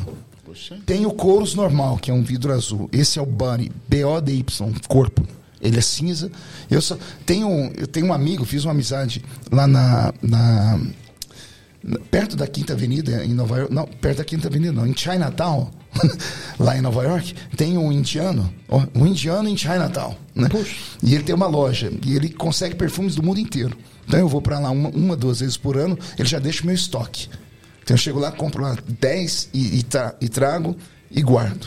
Porque não, não encontra mais um. Perceberam que ele gosta dessa coisa de sempre guardar, né? Ó, análise psicológica. Sempre Ai, ele, ele tem reserva, ele tem reserva. Isso é, isso é trauma de quem sempre teve necessidade das coisas. Sim, sim. Pastor, abraço para Ana Carolina Ribeiro de Garopaba, Santa Catarina. Oi, Ana, um abraço pra você. Tá? Eu vou estar em Chapecó. Meu Deus, quando é em Chapecó, Marcinho? Domingo que vem? Sem ser agora? Já Dia voltaram? 26 vai estar em Chapecó. Santa Já Catarina. voltaram Os, os eventos? Isso, os Já, eventos? sim, já voltaram. A boa parte do, do país já, já abriu. E estão lotados? Lotados. Você viu as fotos dessa sim, semana aí? sim. Povo apinhado, né? Tá todo mundo vacinado já, graças a Deus. Francilúcia Souza, sou muito fã do padre, do pastor Marco Feliciano, das pregações, já fui a um evento na, na Praça Maria Aragão, em São Luís do Maranhão. Olha no E Maranhão. hoje estou assistindo o podcast aqui na cidade de Dourado, Dourado, Mato Grosso? Mato Grosso. Show. Deus abençoe vocês, tá vendo aí? Eu tenho, tenho seguidores aí no país todo. Tudo gente boa. E tem uns que não gostam também, né? Ô Marco, vamos fazer aquela, aquele pedido no aplicativo do Famintos? Tá na hora já, né? Ah, sim, Opa. sim. Vamos. Até porque o, Tá. o pastor vai levar. Então É um presente. Então fechou. Certinho? Olha, eu quero experimentar esse negócio de costela aí, viu? É, Não, eu quero que o, Mar... o Marcão repete gourmet, a palavra gourmet. Você fala com uma propriedade. Por favor, não, não. Gourmet. Gourmet. Ah, não, você, você não deu intensidade. Eu, eu posso, Você eu não deu posso só fazer um intensidade. pedido pro rapaz do Famintos? Que Pois a minha não. família é fã deles, compram sempre. E às vezes as crianças não têm coragem de falar, então eu vou falar. Eu só queria um pouquinho mais de tempero no hambúrguer.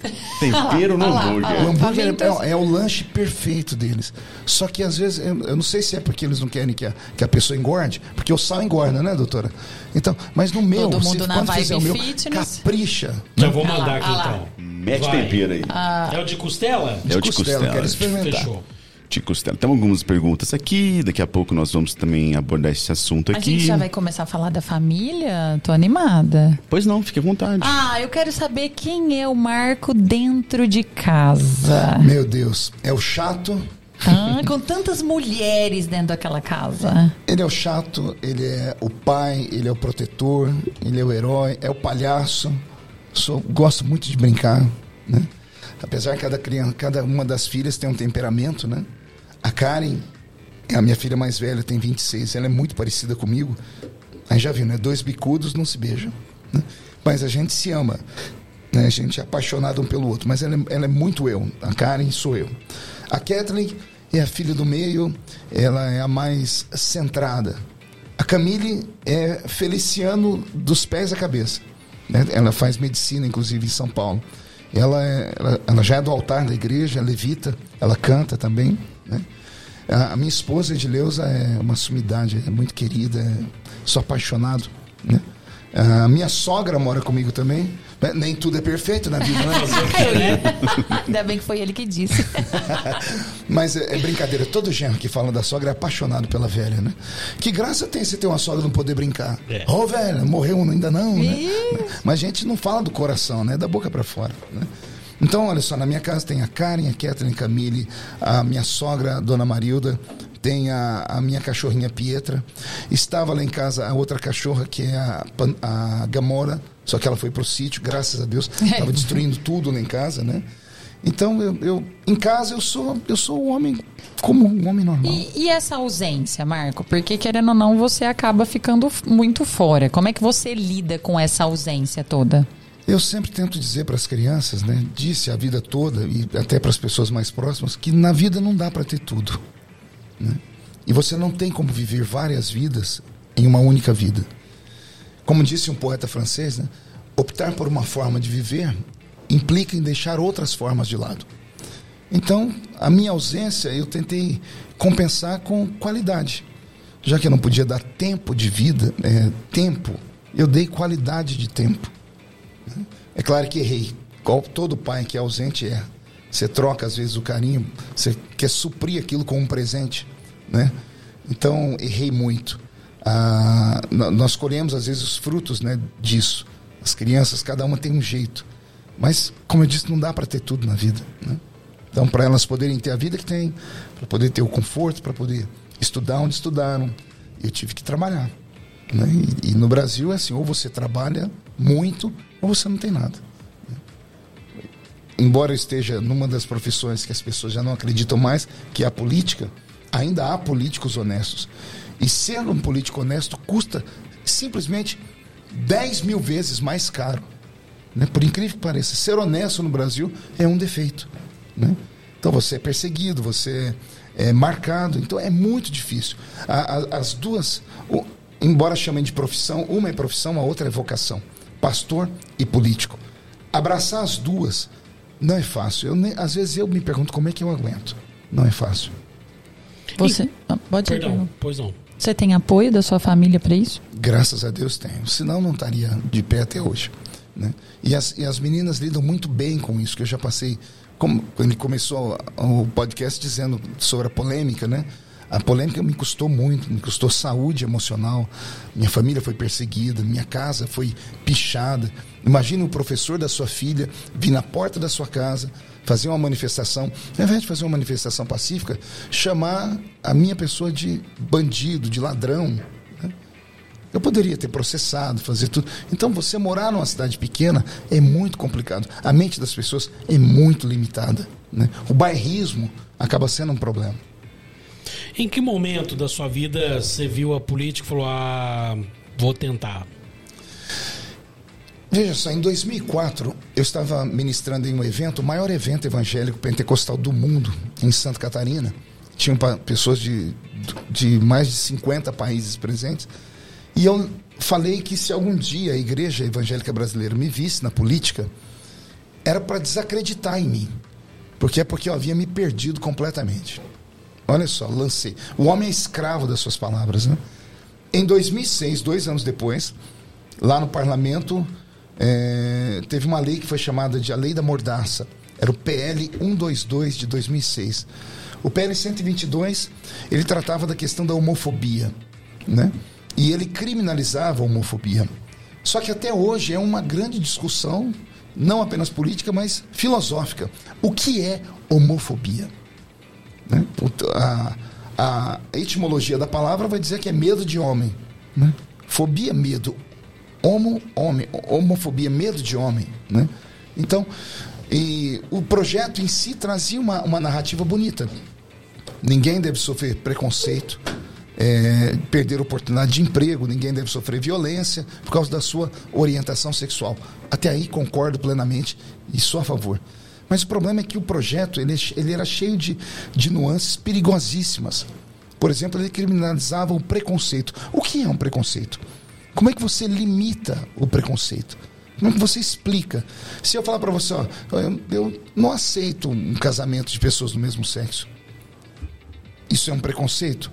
Ou é o meu foro íntimo? Ou eu não posso pensar? Porque se eu não penso, não existo. A liberdade de consciência vem antes de qualquer outra liberdade. Vem antes da liberdade sexual, vem antes da liberdade política. Porque se eu não posso pensar e verbalizar o que eu penso, eu não, eu não, não existo, eu, eu sou amordaçado.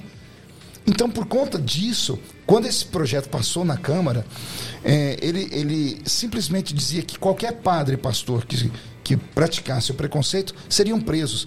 Aí imagine, a Igreja Católica, uma igreja de dois mil anos, com tradição, a Igreja Evangélica com 500 anos de tradição, que tem a Bíblia como regra de fé, e a Bíblia diz que a homossexualidade Deus não aceita. Está escrito em vários textos da Bíblia. Casamento entre homem e mulher. Aí vem uma, uma, um casal homossexual, estão na igreja católica e fala, padre, nós queremos casar. E o padre diz, não posso casar vocês. Por que o senhor não pode? Porque a Bíblia, então o senhor é preconceituoso. Padre podia ser preso, assim como o pastor. Então, quando eu vi isso, eu falei, eu sou culpado disso. Por que eu era culpado disso? Porque eu ajudei a minha geração toda a ser uma geração é, longe da política. Se me visse na política, eu, eu havia perdido a minha comunhão com Deus. Ignorância. Quando eu vi que eu produzi uma geração inteira que não queria estudar política, porque estavam me seguindo, eu falei: só tem um jeito de consertar isso. Eu vou para a política. Eu vou tentar provar com a minha vida que eu estava errado. E graças a Deus consegui, porque eu chego no parlamento em 2011 Fui eleito em 2010, assumi em 2011. Nós tínhamos 50 deputados. A minha história na Comissão de Direitos Humanos levantou uma geração de conservadores. Jair Bolsonaro nasce do meu lado na Comissão de Direitos Humanos. Hoje nós somos em 112. Dobrou o número de deputados evangélicos e de senadores. Né? Então eu consegui corrigir o erro lá de trás. Foi por isso que eu fui para a política. Mas aí quando você, quando você. A gente falava de preconceito agora há pouco. E a importância da gente tomar cuidado com o que a gente pensa e também entender as outras pessoas. Quando você falou agora há pouco que a, a, a mentalidade de cidade pequena é limitada, você não coloca todo mundo dentro de um balaio só? E isso não é um preconceito, até um pouco de, de falta de conhecimento? É, porque a gente não essa pode fumaça. limitar as pessoas é. dessa forma. É normal essa fumaça aqui? Surpresa. É uma surpresa. surpresa. Eu já ia sair correndo. Veja só, é, isso não seria um preconceito, porque isso é constatação. O bairrismo é, é, matéria de estudo, inclusive. Os grandes poetas brasileiros falaram sobre isso. Né? Se você não tem uma visão de mundo, você acaba se tornando ignorante em algumas coisas. E a ignorância é a falta do conhecimento. Né? Mas nessas questões religiosas, nessas questões políticas, nessas questões polêmicas, é, e principalmente eu que sou um parlamentar, eu sou pago pelo povo para representar um povo. Eu posso não representar você, mas eu represento 240 mil pessoas que me mandaram para lá com o voto deles. Pense, e quem são essas 240 mil pessoas? São pessoas hoje? que pensam como eu penso. São pessoas que acreditam na Bíblia, que acreditam na família tradicional, não desrespeitando e nem é, desacreditando as demais famílias. Mas a família tradicional é a família tradicional. Sem ela a gente não estava aqui. Ontem ainda eu falava com a minha filha, né? Esse pensamento revolucionário que vem é, através de engenheiros sociais. Eu chamo essas pessoas de engenheiros sociais. Eles querem reinventar a sociedade. Né? Sente com seu pai, sua mãe, e eles vão te contar a história que ouviram do pai e a mãe deles, e o pai e a mãe deles ouviram do pai e a mãe deles. E se a gente voltar na, idade do homem, pelo menos nos últimos seis mil anos, a sociedade caminhou com um rumo. Por isso a sociedade chegou onde chegou. De repente, do nada, século XXI, tentam reinventar a sociedade. Olha o que estão fazendo com a língua portuguesa. Hoje, o gênero neutro na língua portuguesa. As pessoas escrevendo, eh, em vez de falar todos, você tem que escrever todes. Que idiotice, que ignor, que maluquice é essa? Assassinar, assassinar a língua portuguesa, assassinar a, a, o gênero humano. Hoje você, em alguns países, no Canadá, já foi aprovado. Quando a criança nasce, não se coloca mais o sexo dela. A criança não nasce homem nem nasce mulher, fica lá gênero neutro a, a, o, o, cidadão, a, a pessoa, ela é uma construção social. Ei, e a biologia? E o órgão sexual que eu tenho entre as minhas pernas não me define? O útero que a senhora tem aí dentro não lhe define? Eu, homem e mulher não são iguais. Então, em, em nome de, de um. É, é o que eu falei agora há pouco do progressista. Lembra? Sim. Ele pega, vamos botar fogo aqui e começar tudo de novo. Tá tudo errado. Nós temos que respeitar, temos que debater mais o assunto. Temos que chegar a um consenso e aprender a conviver. Mas eles não podem, por exemplo, fazer o que fizeram. Por exemplo, vir aqui, eu estava na Cidade Franca, entrando na minha igreja, vai lá 60 manifestantes homossexuais. Querem protestar? Protestem. Agora, tirar a roupa e esfregar o órgão genital na cara das minhas crianças, das minhas filhas, uma tinha 10, a outra tinha 9, isso é, isso é, é protesto? Me diz. Como fica a mente das minhas filhas? Eu nunca bati em ninguém. Nunca xinguei ninguém.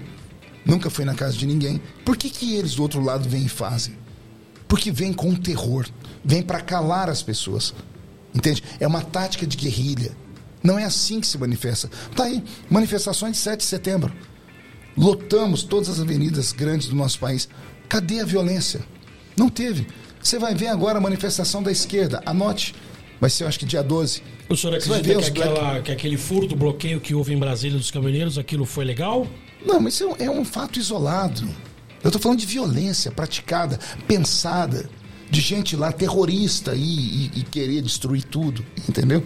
Nós não temos isso porque somos conservadores. A invasão É do STF é que foi família. proposto é algo pacífico? São, são casos pontuais. É um cartaz ou outro, não são milhões de pessoas. Porque se fosse, tinha invadido.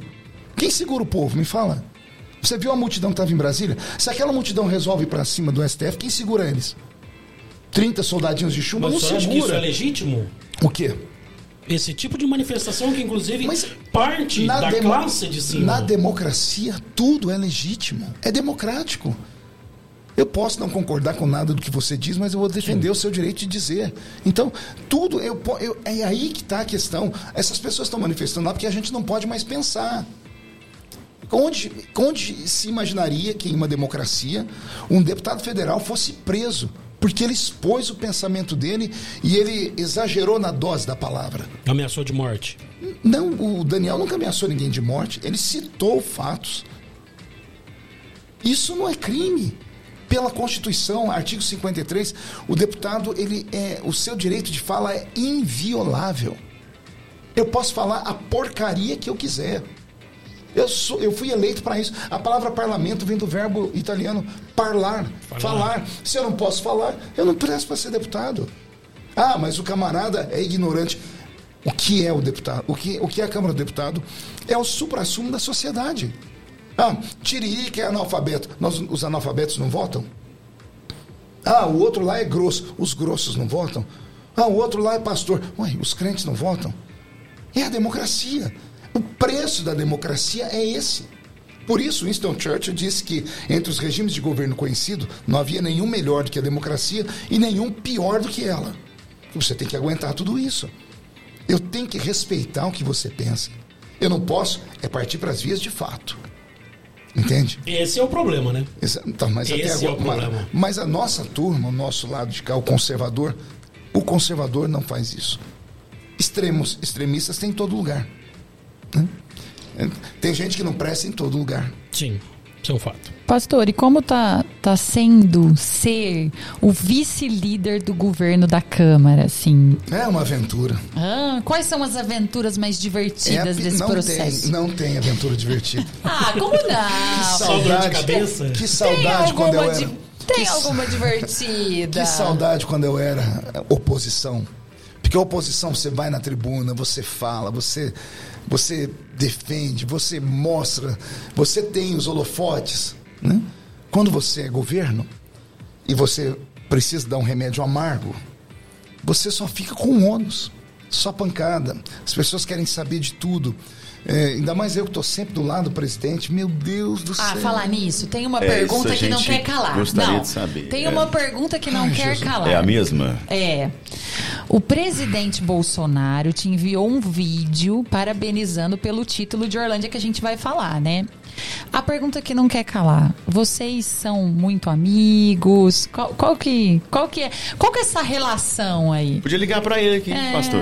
Será que ele atende Olha, a gente? se hoje não fosse um dia tão esquisito para ele, Ele acabou de fazer, mandar uma cartinha para a imprensa que está custando muito para nós. Ah, meu Deus. Então, É. Marco, ele voltou atrás? Como é que foi isso? Tá, tá, aproveitar que você já Não, deixou a isso, é. deixa. Vários, vários jornalistas mandaram pergunta aqui para mim. Eu estou aqui ruminando para saber como responder, né? A resposta é uma só. O presidente ele é militar. Como militar, de uma coisa ele entende, estratégia. Não pense que o Bolsonaro é burro. Ele pode ser bronco. Burro não.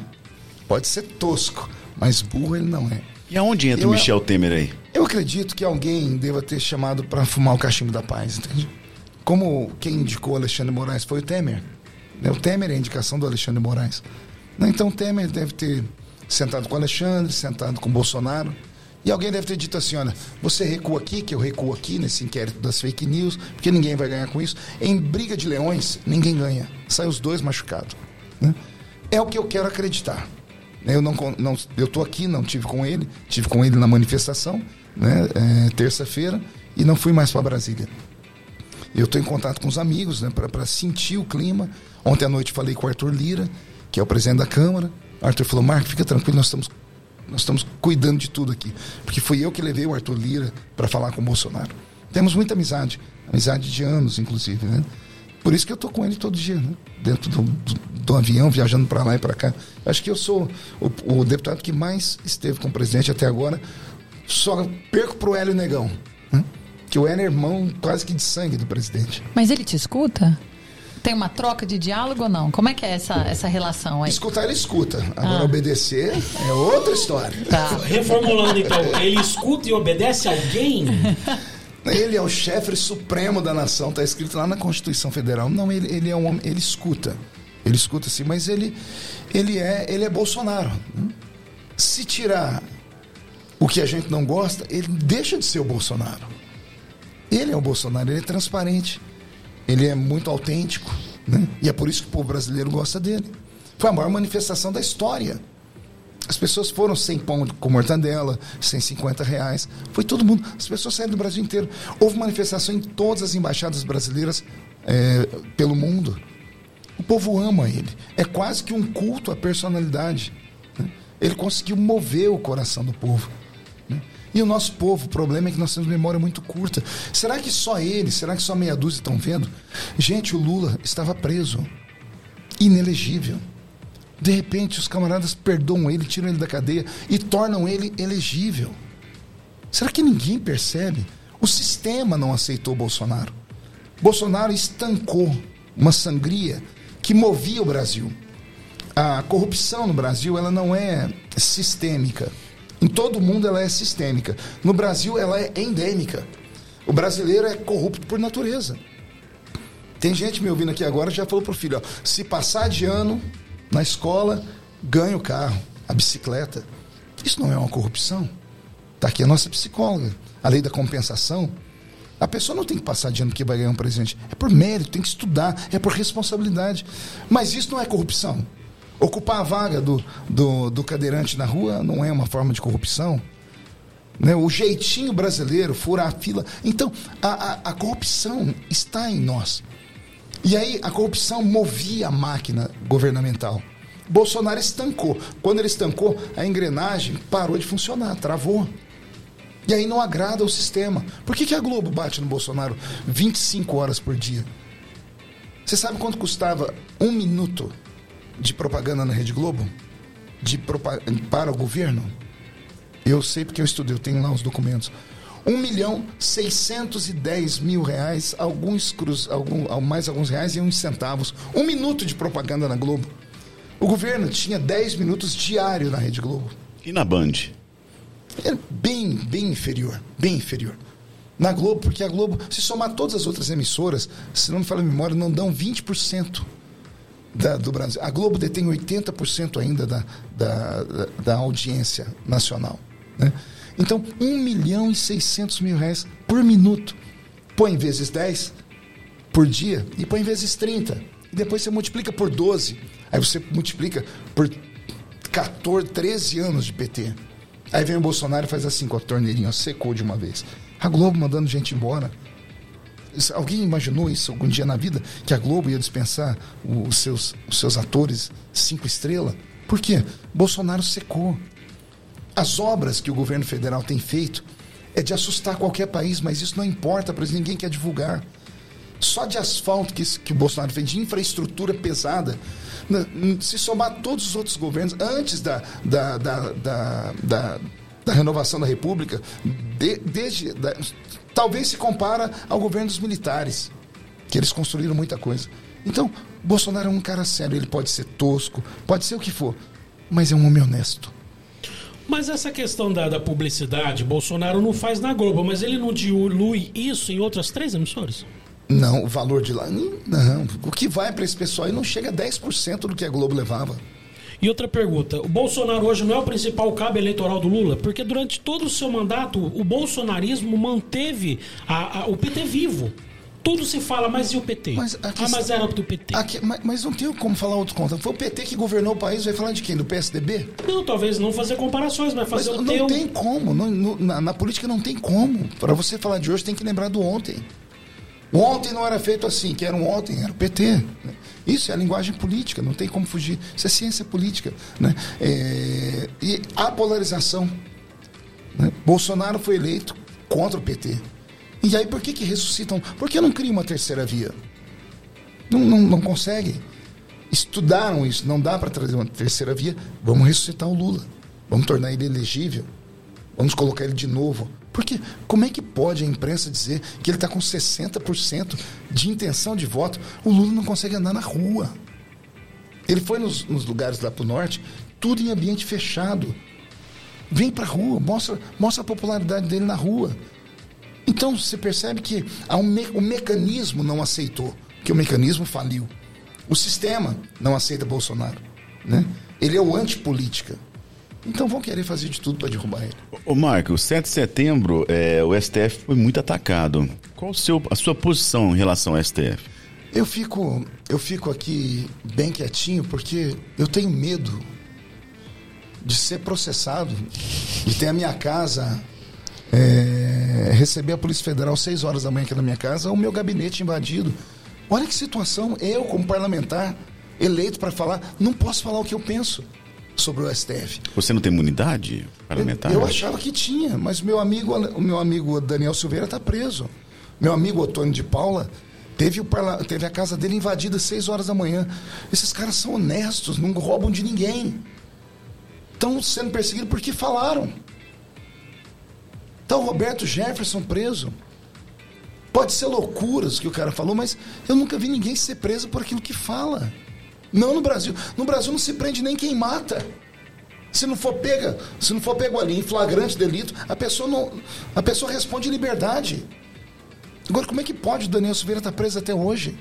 Uma, uma tornozeleira no pé. Vão tornar ele inelegível. Vão tomar dele o mandato. Por falar. Que loucura. Todo mundo fala do Bolsonaro todo dia. E o ministro do STF, que eu não posso dizer o nome dele aqui porque eu posso ser caçado, mas, é careca? Não, não, não sei.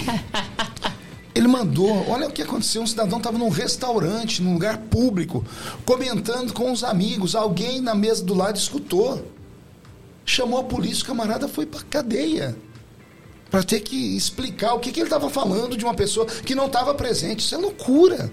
Se isso não é ditadura, é o quê? Você é da imprensa. Me diz, cadê os jornalistas para alguém reclamar? Porque hoje sou eu. Amanhã é você. Ô Marco, você como deputado federal, tem como mudar isso? É difícil. Ter tem, mas é, o remédio às vezes é muito amargo, né? Porque veja só, o parlamento você muda no voto. O governo você muda no voto. E o judiciário? Como pode haver três poderes harmônicos se um deles é vitalício? E esse vitalício não, pode, não recebe voto é por indicação de governo. Está entendendo a disparidade que há? Então, é, o judiciário é uma super força, é um super poder. Porque eles podem fazer o que quiser, ainda que seja medida amarga ou não, eles não vão perder o emprego deles por nada. Eu, quando vou votar, tenho que pensar duas vezes, não perco todos os meus votos. O presidente vai tomar uma atitude e tem que pensar dez vezes, senão não é eleito. O ministro não. Sentou naquela cadeirinha, é até a morte levar. Então tem alguma coisa muito errado no país. E fizeram isso a propósito. Como é que você muda o conceito de uma nação? As pessoas pensam, elegendo um presidente, esse é o primeiro passo. Mas esse presidente, ou quem tem a mesma linha de raciocínio dele, deve permanecer por pelo menos três mandatos. Pergunte por quê, pergunte por quê. Por quê? Por quê? Só fala se ela perguntar também. Por quê? Porque você só consegue mover a consciência política de um país se você trabalhar na Suprema Corte. Olha o que os partidos pequenos de esquerda fazem. Eles encontraram um, um atalho. Um exemplo clássico, vocês vão ficar escandalizados aqui. O casamento homossexual. Ele nunca foi votado na Câmara. Mas a Constituição Federal tem um artigo só para ele. Mas não sobre o casamento homo, homofetivo, casamento hétero. A união estável poderá ser convertida em casamento, desde que seja entre um homem e uma mulher, para que haja sobrevivência do Estado. É o que diz a Constituição. Para que haja sobrevivência do Estado? Para que haja proteção do Estado. O, o que é, o que, que o, o, o constitucionalista pensou? Qual é o maior produto de um país? Não é o que sai da terra, é o que é, é aquele que planta a terra. Cam, Câmara Cascudo disse: o, o maior produto do Brasil é o brasileiro. Se você não tem filhos, você não tem futuro. Exemplo clássico: olha para a França. Os franceses, que lá a esquerda progressista nasce na França. A França é, é era o país, né? Eles achavam até que os franceses eram alienígenas, né? porque eles estavam acima do seu tempo. É lá que nasce o feminismo, é lá que nasce o homossexualismo, é lá que nasce as guerras, as brigas de, de, de progressismo, tudo nasce lá. A França, por conta de todas essas bandeiras, Olha, olha, o problema que ela tem hoje. Isso nasce lá, 40 anos atrás. Olha o que aconteceu hoje com a França. Em nome do feminismo, as mulheres se tornaram extremamente independentes, eu aplaudo isso, só que elas deixaram de ser as mulheres de casa. Como deixar de ser as mulheres de casa? Não, não, não podiam mais ter filhos, porque eles estavam, são empresárias, têm que trabalhar. A maioria delas não quiseram ter filhos. Então adotaram-se lá os cachorrinhos. A França é o lugar onde os cachorros e os gatos são mais bem tratados do mundo. Alguns, inclusive, são milionários que a pessoa morreu e deixou toda a fortuna para alguém cuidar do gato ou do cachorro. Por quê? Porque não nasceram filhos. Ao aprovar o casamento homossexual lá dentro, aprova-se o casamento de duas pessoas do mesmo sexo. Eles vão ter o, o, vão ter o bônus do casamento, que é o amor, o carinho, o afeto e o sexo, mas não vão ter o que seria o ônus, os filhos. Então, já, já começou o problema. As feministas não têm filhos. Os, os, homo, os homossexuais não têm filhos. Aprovou-se o aborto. Foi a primeira nação do mundo onde o aborto é aprovado. Se alguém engravidar, você mata o bebê. Cadê? 20 anos depois, a França não tem filhos para trabalhar. E o que é que a França faz? Abre as fronteiras e traz mão de obra barata. A mão de obra mais barata que encontraram? Oriente Médio. Aí entra os muçulmanos. Aí vem o muçulmano, por causa da sua lei, a Sharia, porque para eles a lei do país não presta, tem que ser a Sharia. A lei da Sharia diz que um homem, para ser próspero, tem que ter pelo menos 10 filhos, ou mais. Choque total. Vê, imagine, 40 anos depois, já há estudos sobre isso, dentro de 20, 30 anos, a França será um país muçulmano. Porque não tem filhos. É o custo de você lutar pelo progressismo aqui atrás sem enxergar o futuro. E o maior problema que o Brasil vai ter, o Brasil não, o mundo enfrentará pelos próximos 100 anos, vai se chamar islamismo radical. Estava assistindo um debate na, no Pentágono um dia desses, e era sobre essa questão. Dia desse, não, na época do Trump, tiveram coragem de debater o assunto, e uma mulher trouxe um estudo, uma mulher lá da, da CIA. Ela disse que dentro dos Estados Unidos tinham 3 milhões de muçulmanos. Estima-se que de 20 a 25% de todos os muçulmanos, eles são extremistas, prontos para entrar no avião ou para amarrar uma bomba no corpo. Nem todo islâmico é extremista, mas de 20 a 25% da religião deles são extremistas. Calcule de 3 milhões, 20%. 600 mil possíveis homens e mulheres bomba dentro dos Estados Unidos. Olha o que acontece na França. Toda hora tem um atentado com faca, com, com isso, com aquilo. São os extremistas. Agora imagine esse pessoal em contrapartida dos progressistas que acabou a família, acabou a família. Se você destrói a família, você destrói a base da sociedade. E aí vem os muçulmanos com a família deles. Você não tem nenhum filho, eles têm 15. Dentro de 30, 40 anos, o maior problema que o mundo vai enfrentar pelos próximos 100 anos, será o islamismo radical. Anote aí. Esse não é o papo bomba. Mas Não é ainda. é. Então, tem que ser logo, porque eu tô Que quase com o horário É, estourado. que vou até pedir aqui pro, pro nosso diretor, por favor, a, a pergunta bomba, só pra gente ter Dá uma conhecimento. olhada já? É, pegar Ai, aqui o Jesus. nosso, nosso diretor de calça curta. O deputado tem até um horário, vai fazer uma live na sequência, né? Isso, eu vou fazer uma live hoje para falar de um grande movimento que nós vamos ter aqui em Orlândia. Nas datas do dia 17, 18 e 19, será a nossa primeira escola bíblica eh, de obreiros aqui na Catedral do Avivamento. São, eh, as entradas são limitadas, né? Então nós já temos lá, são 400 pessoas só, até por conta da pandemia, e nós já temos acho que 260 inscrições. Então eu falei pro pessoal que eu ia abrir para muita gente quer vir. Então hoje à noite vamos ver o que que faz. O pessoal vai ficar com o telefone ligado lá.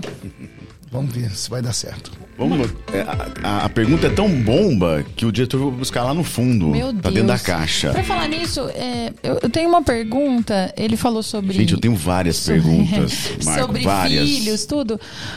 Qual é a sua visão sobre adoção?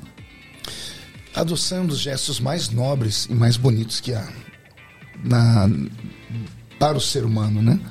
É, uma vez eu estava orando e falei, Senhor, por que, que o Senhor, ao invés de nos transformar em filhos, não nos adotou? Né? Porque o filho do coração, às vezes, parece que tem mais atenção do que o filho biológico, né? É um ato lindo, é um ato humanitário. E adoção por casais homoafetivos? Eu não posso discordar plenamente, todavia, se nós conseguíssemos no nosso país curar a burocracia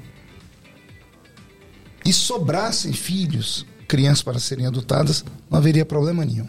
Nós temos hoje no Brasil cerca de 30 mil casais héteros. Homem e mulher, família tradicional, família civilizatória. O normal, a senhora é psicóloga, a senhora sabe disso. A criança precisa ter o pai e a mãe. O pai é o limite, a mãe é o amor, o pai é a aceitação, a mãe a, a paciência. Tudo aquilo que, que Freud fala sobre isso. Né? Aí você tem 30 mil casais héteros que não têm filhos e estão na fila para adotar. E não conseguem por causa da burocracia. E nós temos hoje no Brasil 5 mil crianças prontas para adoção. E temos 30 mil casais héteros. Se tirássemos a burocracia, essas crianças já estariam adotadas. É, mas eu, eu enquanto psicóloga, eu até tenho uma, um discordar de opinião disso, porque os casais héteros que estão na fila, eles também têm umas preferências ah, por crianças recém-nascidas, de, eh, do sexo masculino, Brancas, dos olhos brancas, azuis. Olhos dos olhos azuis. É, veja, Isso, isso é mais lenda do que realidade, porque eu converso com pessoas da área, eu, eu já fiz audiências públicas sobre isso. A questão não é isso. A questão é a burocracia, porque a criança chega lá, bebê, chega desse jeitinho. Mas o processo demora 5, 6, 3, 4, 7 anos. A criança cresce, aí ninguém mais quer. Inclusive, há um projeto meu, projeto meu na Câmara dos Deputados, que se alguém quiser adotar uma criança negra par- com mais de 5 anos, ela pode furar a fila. Não consigo aprovar o projeto. Mas por que não? Boa pergunta. A esquerda não aceita, porque não foram eles que tiveram a ideia. Eu falei para eles: rasga o meu projeto, um de vocês lance o projeto. Também não fazem, porque são orgulhosos. Então é assim que funciona no nosso país. É, o- esse pessoal é como o Leviatã. Eles se alimentam da miséria, da desgraça e da pobreza. Né? É, Então, é, quando a pessoa quer mesmo um bebê, ela, ela, ela vai atrás. Não importa a cor, não importa a testa. O ser humano adota cachorro. Pegam cachorrinhos aí na rua sem pernas, sem é, cegos, doentes, e curam eles. É bonito de se ver. Imagina uma criança. O nosso problema é a área burocrática. E a minha briga hoje é, é essa. Vamos vencer primeiro a burocracia. Só que olha como funciona hoje no nosso país.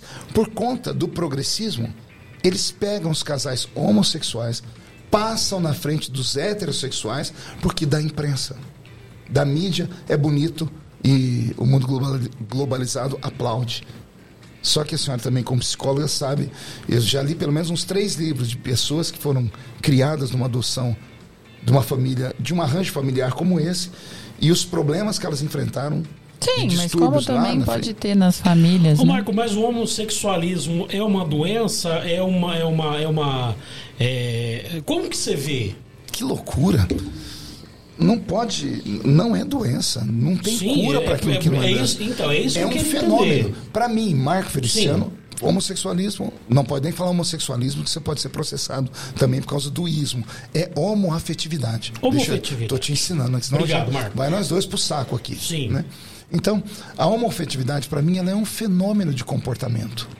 É um fenômeno. É uma escolha. Não, não é uma escolha, é um fenômeno. É um fenômeno que ocorre. Há um milhão de nuances que pode levar, ou de abrir uma porta, ou um gatilho. né? Aí quem pode falar melhor é um psicólogo e não eu. né? Embora eu tenha lido pelo menos 120 livros sobre o assunto, em inglês, português e espanhol. E a minha raiva é que o Brasil é o único país do mundo onde o assunto não pode ser debatido. E tendo essa concepção. Deixa- perdão, é forte, perdão, perdão. O Brasil é o único país do mundo onde a questão da homoafetividade não pode ser debatida por pensadores, por, por, por, é, por, por pessoas que cuidam da saúde mental. A senhora, como psicóloga, deve saber. Se a senhora tratar uma pessoa e a pessoa falar assim, eu não quero ser isso aqui que eu estou sentindo. Se ela mudar o pensamento, contar para alguém, o Conselho de Psicologia Federal pode lhe caçar. Nós temos em Brasília, eu tenho lá audiências gravadas, duas psicólogas brasileiras que foram caçadas. Quer ver só, o psicólogo, primeiro, que ele não receita remédio, ele não é um psiquiatra. O psicólogo trata da angústia interior. Se a pessoa chega para um psicólogo e diz assim: Olha, eu, eu tenho um corpo de homem, eu me sinto mulher, e o que, que o psicólogo vai fazer? Vai fazer a pergunta: o que, que você quer? Você quer? Aí a pessoa dizer: "Ah, Eu sou homem, então eu biologicamente sou, eu quero ser homem. O psicólogo vai tratar dentro dessa angústia. Se for o contrário, ele trata do sentimento contrário. Mas no Brasil não pode. O psicólogo só pode ajudar a pessoa a falar assim: eu quero sair do armário. Entendi? Eu quero. Assim a- a pessoa pode ser protegida, o psicólogo é protegido. Se for o reverso, o contrário, o natural, o psicólogo pode ser caçado aqui no Brasil. Então existe. É, é- é muita coisa. isso é uma crueldade que se faz. É uma crueldade. Porque se você não pode debater um assunto, o assunto não está esgotado. Até 20, 30 anos atrás, 20 não, menos que isso, no, no, no CID, naquele Código Internacional de Doenças, a homoafetividade era tida como doença. Por que deixou de ser? Pressão do movimento LGBT, tem até filmes sobre isso. Né? A pressão deles foi tão violenta e eles fazem. O lobby deles é tão pesado que eles partem para agressão. Eles, eles, eles anulam a pessoa. Como é que falam aí hoje que quando você Cancela. Cancela. a pessoa? Né, Tem muitas pessoas é, importantes da nossa nação e do mundo que foram canceladas pelo movimento LGBT, tamanha a pressão que eles fazem. E por conta disso, ficou aí as pessoas com essa crise. Aí você vê pessoas que se mutilam. Né? O trans, por exemplo. Eu conheci pelo menos uns quatro que se mataram. Eram homens, se viam em corpo de mulher. Por conta da, dessa modernidade, dessa, dessa onda, amputaram, tiraram o, o, o, o seu órgão sexual, se mataram depois. Então, tem que ser estudado, é um fenômeno. Como é um fenômeno, tem que sentar pessoas de todas as correntes, os que são contra, os que são a favor, e deixar eles debaterem. Eu não sou um, eu não sou um médico de saúde mental, mas os que são deveriam lutar para que pudessem defender as pessoas. Porque as pessoas simplesmente vivem uma vida esquisita, estranha, que as machuca, que, que as deixa à, à beira do caminho, à beira da sociedade e tantas coisas mais. E nesse caso das pessoas que se entendem nessa condição, se você está falando que é um fenômeno na tua visão, é, fala, tá, tudo bem, é isso que eu quero para minha vida, eu sou realizado, eu sou feliz assim. Que e eu quero, feliz, eu quero adotar uma criança. Essas pessoas não têm voz, cara. Como não? tá você tá precisando- maluco? Não tem. Em que mundo você Não, vive? não tem. Meu Deus do céu, as- os artistas são vozes homossexuais, a, a imprensa é voz dos homossexuais. Quem a- faz as bem não é. As universidades, como não? Lá Né? tá- os- as esquerdas estão lá dentro. As esquerdas dominaram o país até, o ano, até dois anos atrás. Eles deram voz para toda essa mas turma. O que, eu- o que eu tô querendo dizer é o seguinte: o que eu tô querendo dizer é o seguinte. Se A a gente precisa enxergar mais pessoas. Porque, poxa, se nós temos duas pessoas que estão dispostas a oferecer para uma criança que um casal hétero abandonou qualidade de vida, um bom ensino, uma boa educação e o principal, amor que um, que um casal hétero não ofereceu, Por que, que essas pessoas têm que ficar no fim da fila? Porque em uma democracia não se faz a lei da. você não pode fazer uma lei eh, da exceção para a regra. É da regra para a exceção. Isso é democracia. A democracia é a lei da maioria. E isso é democracia. E a gente vai ver isso até quando, Mas é Marco? porque é a democracia até eles se tornarem maioria. E que não vai demorar muito, não. Daqui a pouco, se você andar pela rua e falar assim, ó, eu sou branco, eu sou hétero e eu sou cristão, você vai pro paredão. Vão te matar daqui uns dias. Então, essa, a vida é assim. Não dá para ter tudo na vida. Eu não posso fazer uma lei da exceção para a regra, senão eu quebro a lei, eu quebro a coluna cervical de uma nação inteira. Eu fui para um debate na Esses caras não votam? Votam. Então eles têm que colocar as pessoas deles lá. Entende? As pessoas deles vão, debe- vão defender eles. Eu defendo o meu público. Entende? É por isso que é democracia. Eu fui, fui para um debate na UNB, eu estava dizendo aqui, sentou uma mulher que tinha escrito um livro de direito só sobre homossexuais, tinham dois líderes de parada gay, tinha um deputado que, que era só defensor, e só levaram eu, fiquei sozinho. E entrei no anfiteatro com 200 meninos e meninas, tudo maluco, um monte de maconheiro, uma luta. Gelada. Ah, eu- eu- assim, a palavra mais simples foi um dos nomes que deram para minha mãe quando eu entrei. né? Fui para o debate, era uma rádio, e aqui o anfiteatro cheio. Quando começaram a fazer pergunta, eu dei dois argumentos que quietou, quietou tudo a escola. Porque você tem que fazer as pessoas pensarem. Você é homem, sim ou não? Sim. Alguma dúvida? Não. Perfeito. Você sabe que no nosso país, por você ser homem, você se aposenta com uma idade maior do que a dela, porque ela é mulher. Sim. Por que, que ela se aposenta antes de você? Por que, que mulher se aposenta antes de homem? Não é porque é minoria, estudo científico. A mulher dá luz, a mulher. É, tem uma série de questões que faz a mulher precisar aposentar mais cedo. Inclusive por causa da expectativa de vida também. Tá. O- Chegamos a essa conclusão cientificamente. Pois bem. Aí você, esse moço bonito aí, de repente, fala: Não, eu, eu agora sou mulher pela lei do país, o que, que eu tenho que fazer com você? Te dá o direito de você ser mulher. Aí, só por você se sentir mulher, você já pode se aposentar na idade dela. Mas o homossexual não quer ser mulher. Não, você não sabe. Você não sabe. Como você não sabe? Mas Como é que você tá você sabe? Não, não tô. Eu tô, te, eu tô te dando um exemplo prático e científico. Mas é muito raso. Não é não, raso. Raso. Eu tô te dando sim, eu tô, eu tô te tá dando aqui um exemplo de quer ser mulher, Eu tô é falando de lei. absurdo. Desculpa. Ô, meu amigo, eu tô te dando um exemplo. Pode ser o contrário também. Ela é mulher. Então tá bom, calma aí. Vou, Não, não, não, você entendeu o que eu fica. Agora você me dizer, provocou. Não, não entendi. Você, Não, você que não entendeu. Ela é mulher, mas ela se sente homem. Então você vai ter que trabalhar pelo menos cinco anos a mais, porque você é homem. É a normalidade. É loucura. É loucura, amigo. Aí, com cinco anos a mais, dependendo da multidão de pessoas que vai, o prejuízo dado ao, ao Brasil, aos cofres públicos, por causa da aposentadoria, é, uma, é, é algo, é, é algo fora do comum. Lá eu estava falando para pensadores, ministros de universidade, quietou todo mundo. O pessoal falou, calma aí, nesse quesito ele tem razão. Entende?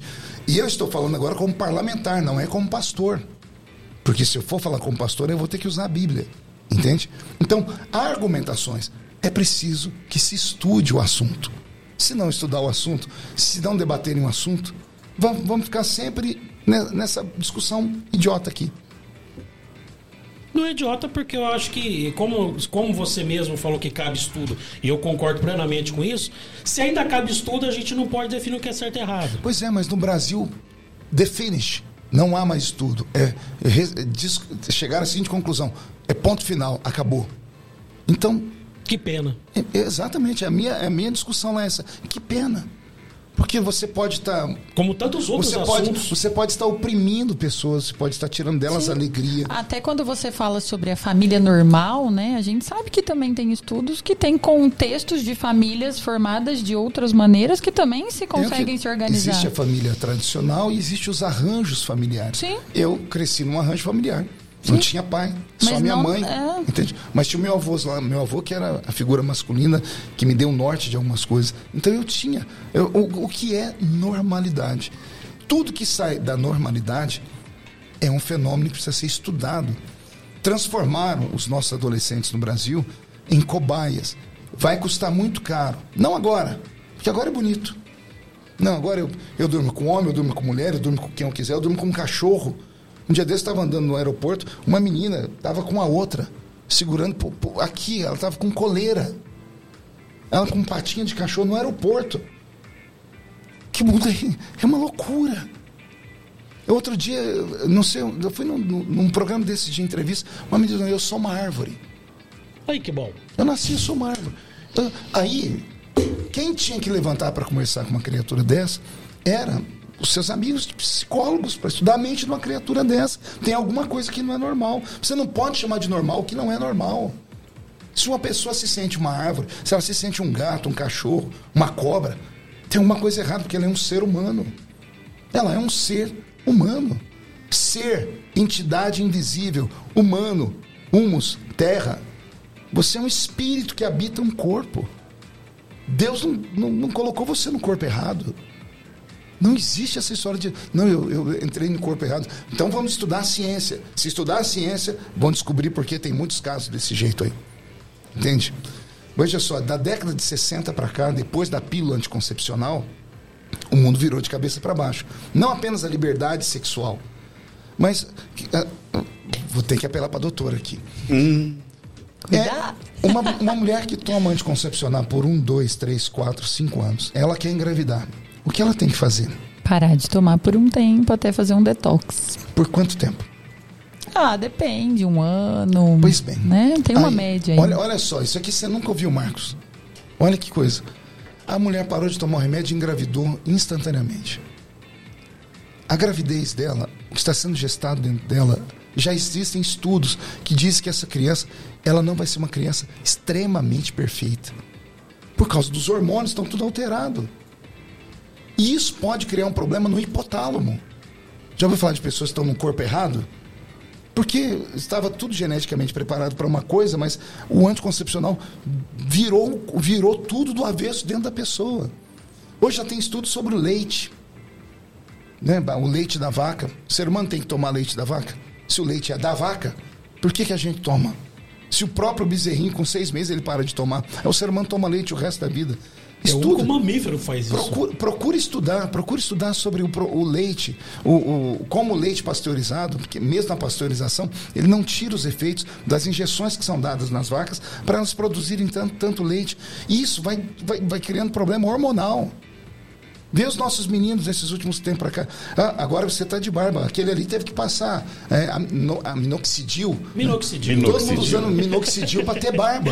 Né? O pessoal não, não tem. é, há um problema hoje que, que vai além disso. É por isso que eu estou dizendo: é preciso haver estudos.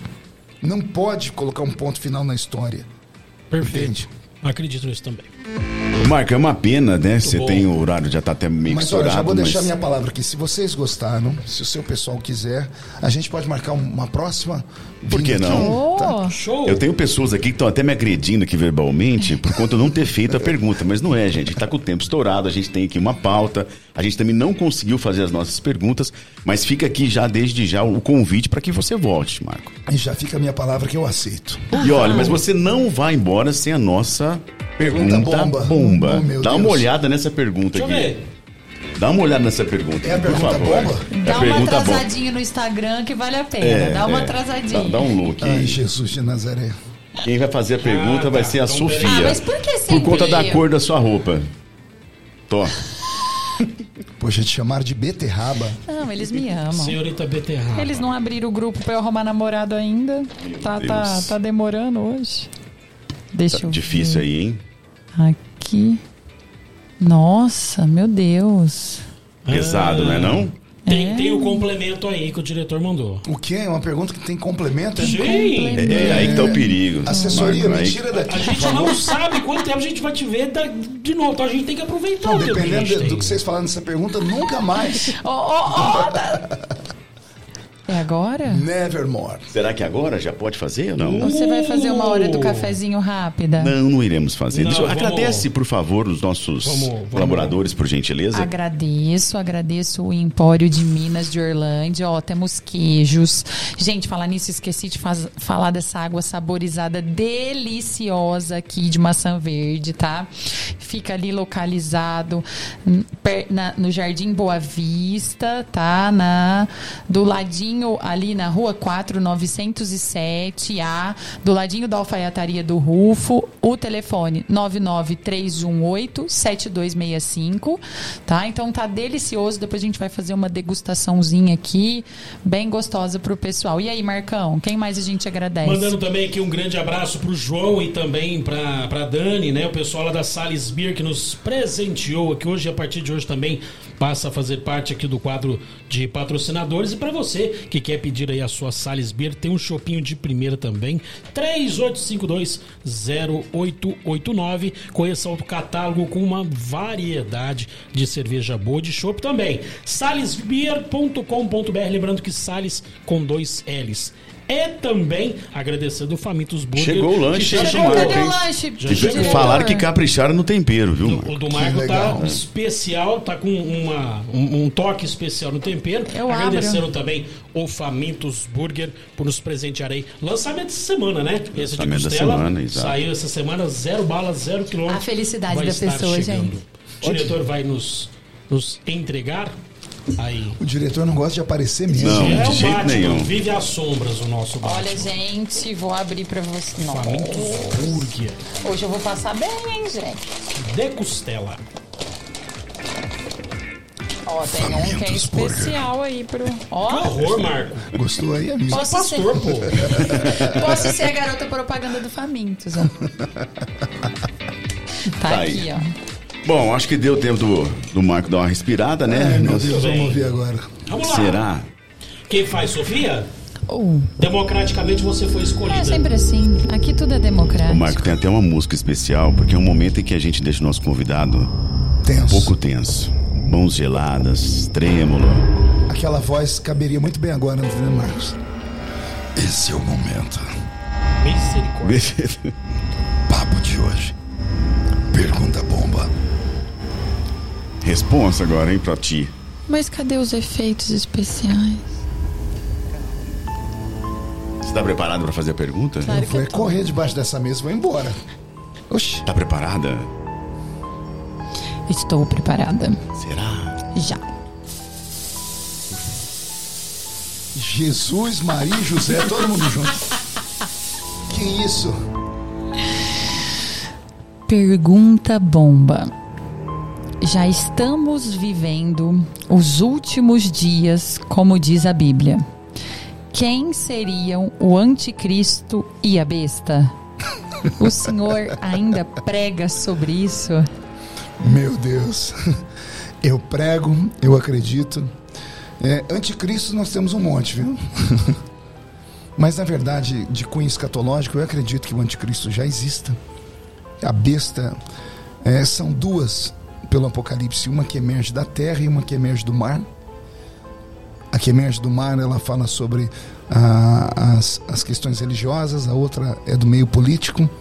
O anticristo será um homem extremamente sábio, inteligente, capaz de enganar até os escolhidos, diz a Bíblia. Pelo que eu li na minha infância, ele deve vir do leste europeu, um judeu ateu que traiu Deus e a sua família, a sua família, que eu digo a família judia.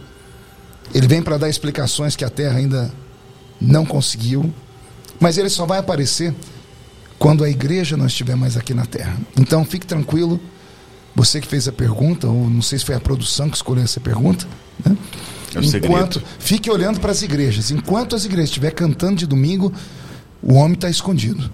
A hora que a gente sumir da terra, aí vocês estão fritos. Aí lascou. Lascou tudo. Tem, um, tem mais. Pô, tem mais? Tem. Ai, Meu Jesus. Deus Quero fumaça. céu. Ah, que fumaça. Quero Tá nem fumaça. conseguindo ver o Marco no, no vídeo por tanta tiro fumaça. Marco, Oi. rola um boato que você vai se candidatar como vice do Bolsonaro. E aí? Essa é a pergunta de um milhão de dólares que. Vocês só vão. Valendo, valendo famintos. Olha o sorrisinho Ah, dele. já entregou! Não, veja só, a política é muito dinâmica, né? Então, ela, você acorda de um jeito e dorme de outro. Se fosse ontem, talvez sim, porque Bolsonaro precisaria do apoio do movimento evangélico. Hoje, não seria mais, porque todo o movimento evangélico já está do lado dele. Então, ele precisa de um vice que, que traga os não convertidos, né? Mas tudo pode acontecer daqui até o ano que vem. Você vem contar pra gente. Quem sabe? Uma chapa Bolsonaro-Lula, talvez? O quê? Os dois? Deus e o diabo na Ilha do Sol. Ah, Jesus. O que as pessoas têm que entender é o seguinte: na política você pode ter adversários, mas nunca inimigos. O problema é quando fica visceral demais, né? Eu, como eu disse, eu posso não concordar com você, mas isso não me impede da gente tomar um café juntos. Posso não gostar da cor da sua roupa, posso não concordar nem com a sua religião, mas você é uma pessoa. E como pessoa, eu te amo. E assim nós temos que continuar. Show. Palmas. Marco, muito obrigado desde já. Obrigado pelo con- ter aceito o convite. Eu sei Eu que que você tem uma agenda assim pesada e você deu para nós essa oportunidade de estar nos estreando ao vivo com a sua presença. Desde já eu peço para que você volte, tá? Porque tem muita pergunta para fazer ainda. Ah, veja, são, são muitos anos de estrada, né? E são Histórias. vários homens em um, né, doutora? Múltiplas personalidades. Múltiplas- É, como é que é aquele filme que teve? É, quebra, como é que é? Fragmentado. Fragmentado. Que é isso? Pô, que voz é essa? Fazer um culto com uma voz dessa não fica ninguém na igreja. Vocês nem sabem, nem perguntaram sobre a minha parte artística. Eu sou imitador, imito Então. vozes. Pô, quem, Marco? Vê se, Então, conhece, vê se você conhece essa aqui, ó. Eu quero comer hambúrguer do senhor Siriqueijo. Pô, que esponja.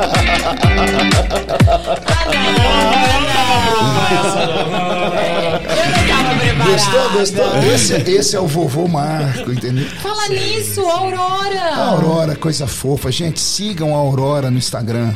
Arroba Aurora Feliciano Cruz. A garotinha já tem quase 18 mil seguidores. Que isso. Já é blogueirinha. Legal. As lojas aqui da cidade, inclusive algumas já patrocinam ela lá com roupinha, essas coisas. Mas não é porque é minha neta, não. Ela é linda.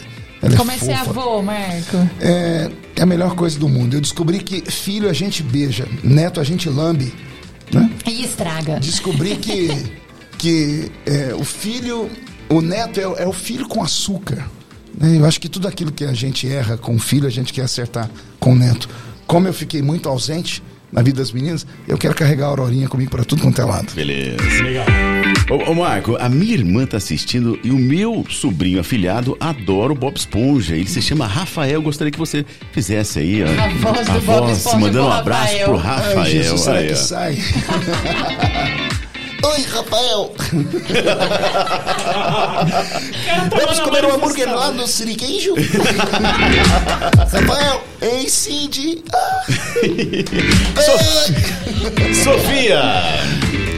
Muito obrigada, Obrigado, Marco. eu. Foi um prazer. é um Prazer foi prazer meu. bater bola, é um prazer discutir, é um prazer dialogar. Eu acho que, que foi o início de um pontapé inicial aí para outras oportunidades que a gente te espera aqui. Quando vocês quiserem, estou à disposição. Moro pertinho aqui, Então. aqui do lado. né? Vizinho? O Marcinho foi me buscar de carro, falei, é tão longe assim que ele só deu a volta. No... Poxa, Marcinho, podia ter ido a pé, né? Feito uma Mas o- caminhada. o clima tá seco, tá horrível, Tá né? Tá horrível. Tá faltando Terrível. água, né? Olha, quero agradecer vocês mais uma vez. Obrigado. Amei. Me senti muito à vontade. Esse podcast tem tudo para explodir. Tem que ser o orgulho da cidade. Até que, enfim, Orlândia produzindo coisas boas que podem extrapolar os limites aqui da nossa, da nossa região. Ao Cláudio ali, que é uma mente pensante. Com certeza ele tem muito contribuído com vocês aí. Ele é, ele é Sem dúvida, gênio. sem dúvida. Só cuidado com ele, viu? Porque come, rapaz. né? Geralmente, eu conheço, as pessoas têm uma solitária, né? O Cláudio tem uma comunitária. Ei, é uma comunidade de É, solitários. exatamente. Na, a sorte de Jesus na multiplicação dos pães é que ele não estava lá. Não ia, não ia sobrar os 12 cestos cheios. A Bíblia diz assim, e faltou cestos cheios. Brincadeira, Cláudio. Brincadeira, Deus te abençoe. Um abraço à sua mãe, do seu pai, sua família toda. E olha, para vocês que estão aqui, deixar um convite. Pois Todos não. os domingos, com exceção desse domingo agora, eu estou aqui na Catedral do Avi- do Avivamento, ali na rua 4277. Nossos cultos começam às 18 horas, vão até às 20 horas. São meus convidados, que uma hora quiserem participar de Obrigado. um culto. Para conhecer, para conhecer o pastor. Aqui vocês conheceram um político, um amigo. Para conhecer o pastor, tá bom? Deus abençoe Muito vocês. Marcos. Acabou, né? Acabou. Fechou. Então, muito obrigado, Sofia. Obrigado, Thiago. Marco, muito obrigado. Acho que eu acho que vale o papo, né? Eu acho que é sempre vale o papo. Eu acho que é importante termos as nossas opiniões diferentes no, no país inteiro, no mundo inteiro. A unanimidade é burra, né? Então precisamos cada vez mais discutir e ter opiniões diferentes. E eu acho que é isso que vale. Obrigado por estar aqui. Obrigado a você, como estamos aqui. Muito obrigado a você que também nos acompanhou hoje, a você que vai nos acompanhar depois, a você que vai nos ouvir no Spotify. Spotify. Spotify. Muito obrigado E pela outra sua audiência. coisa, fiquem atentos que agora a gente vai fazer a degustação e postar nas nossas redes sociais. aí, né? Sim. Lembrando que nós temos aí o nosso canal de cortes, tá? Entre lá no nosso, no no nosso Instagram, no nosso Facebook. E quinta-feira, nesse mesmo horário, às 19 horas, tem mais um convidado especial. Tá certo? Muito obrigado, valeu! Um abraço! Obrigada!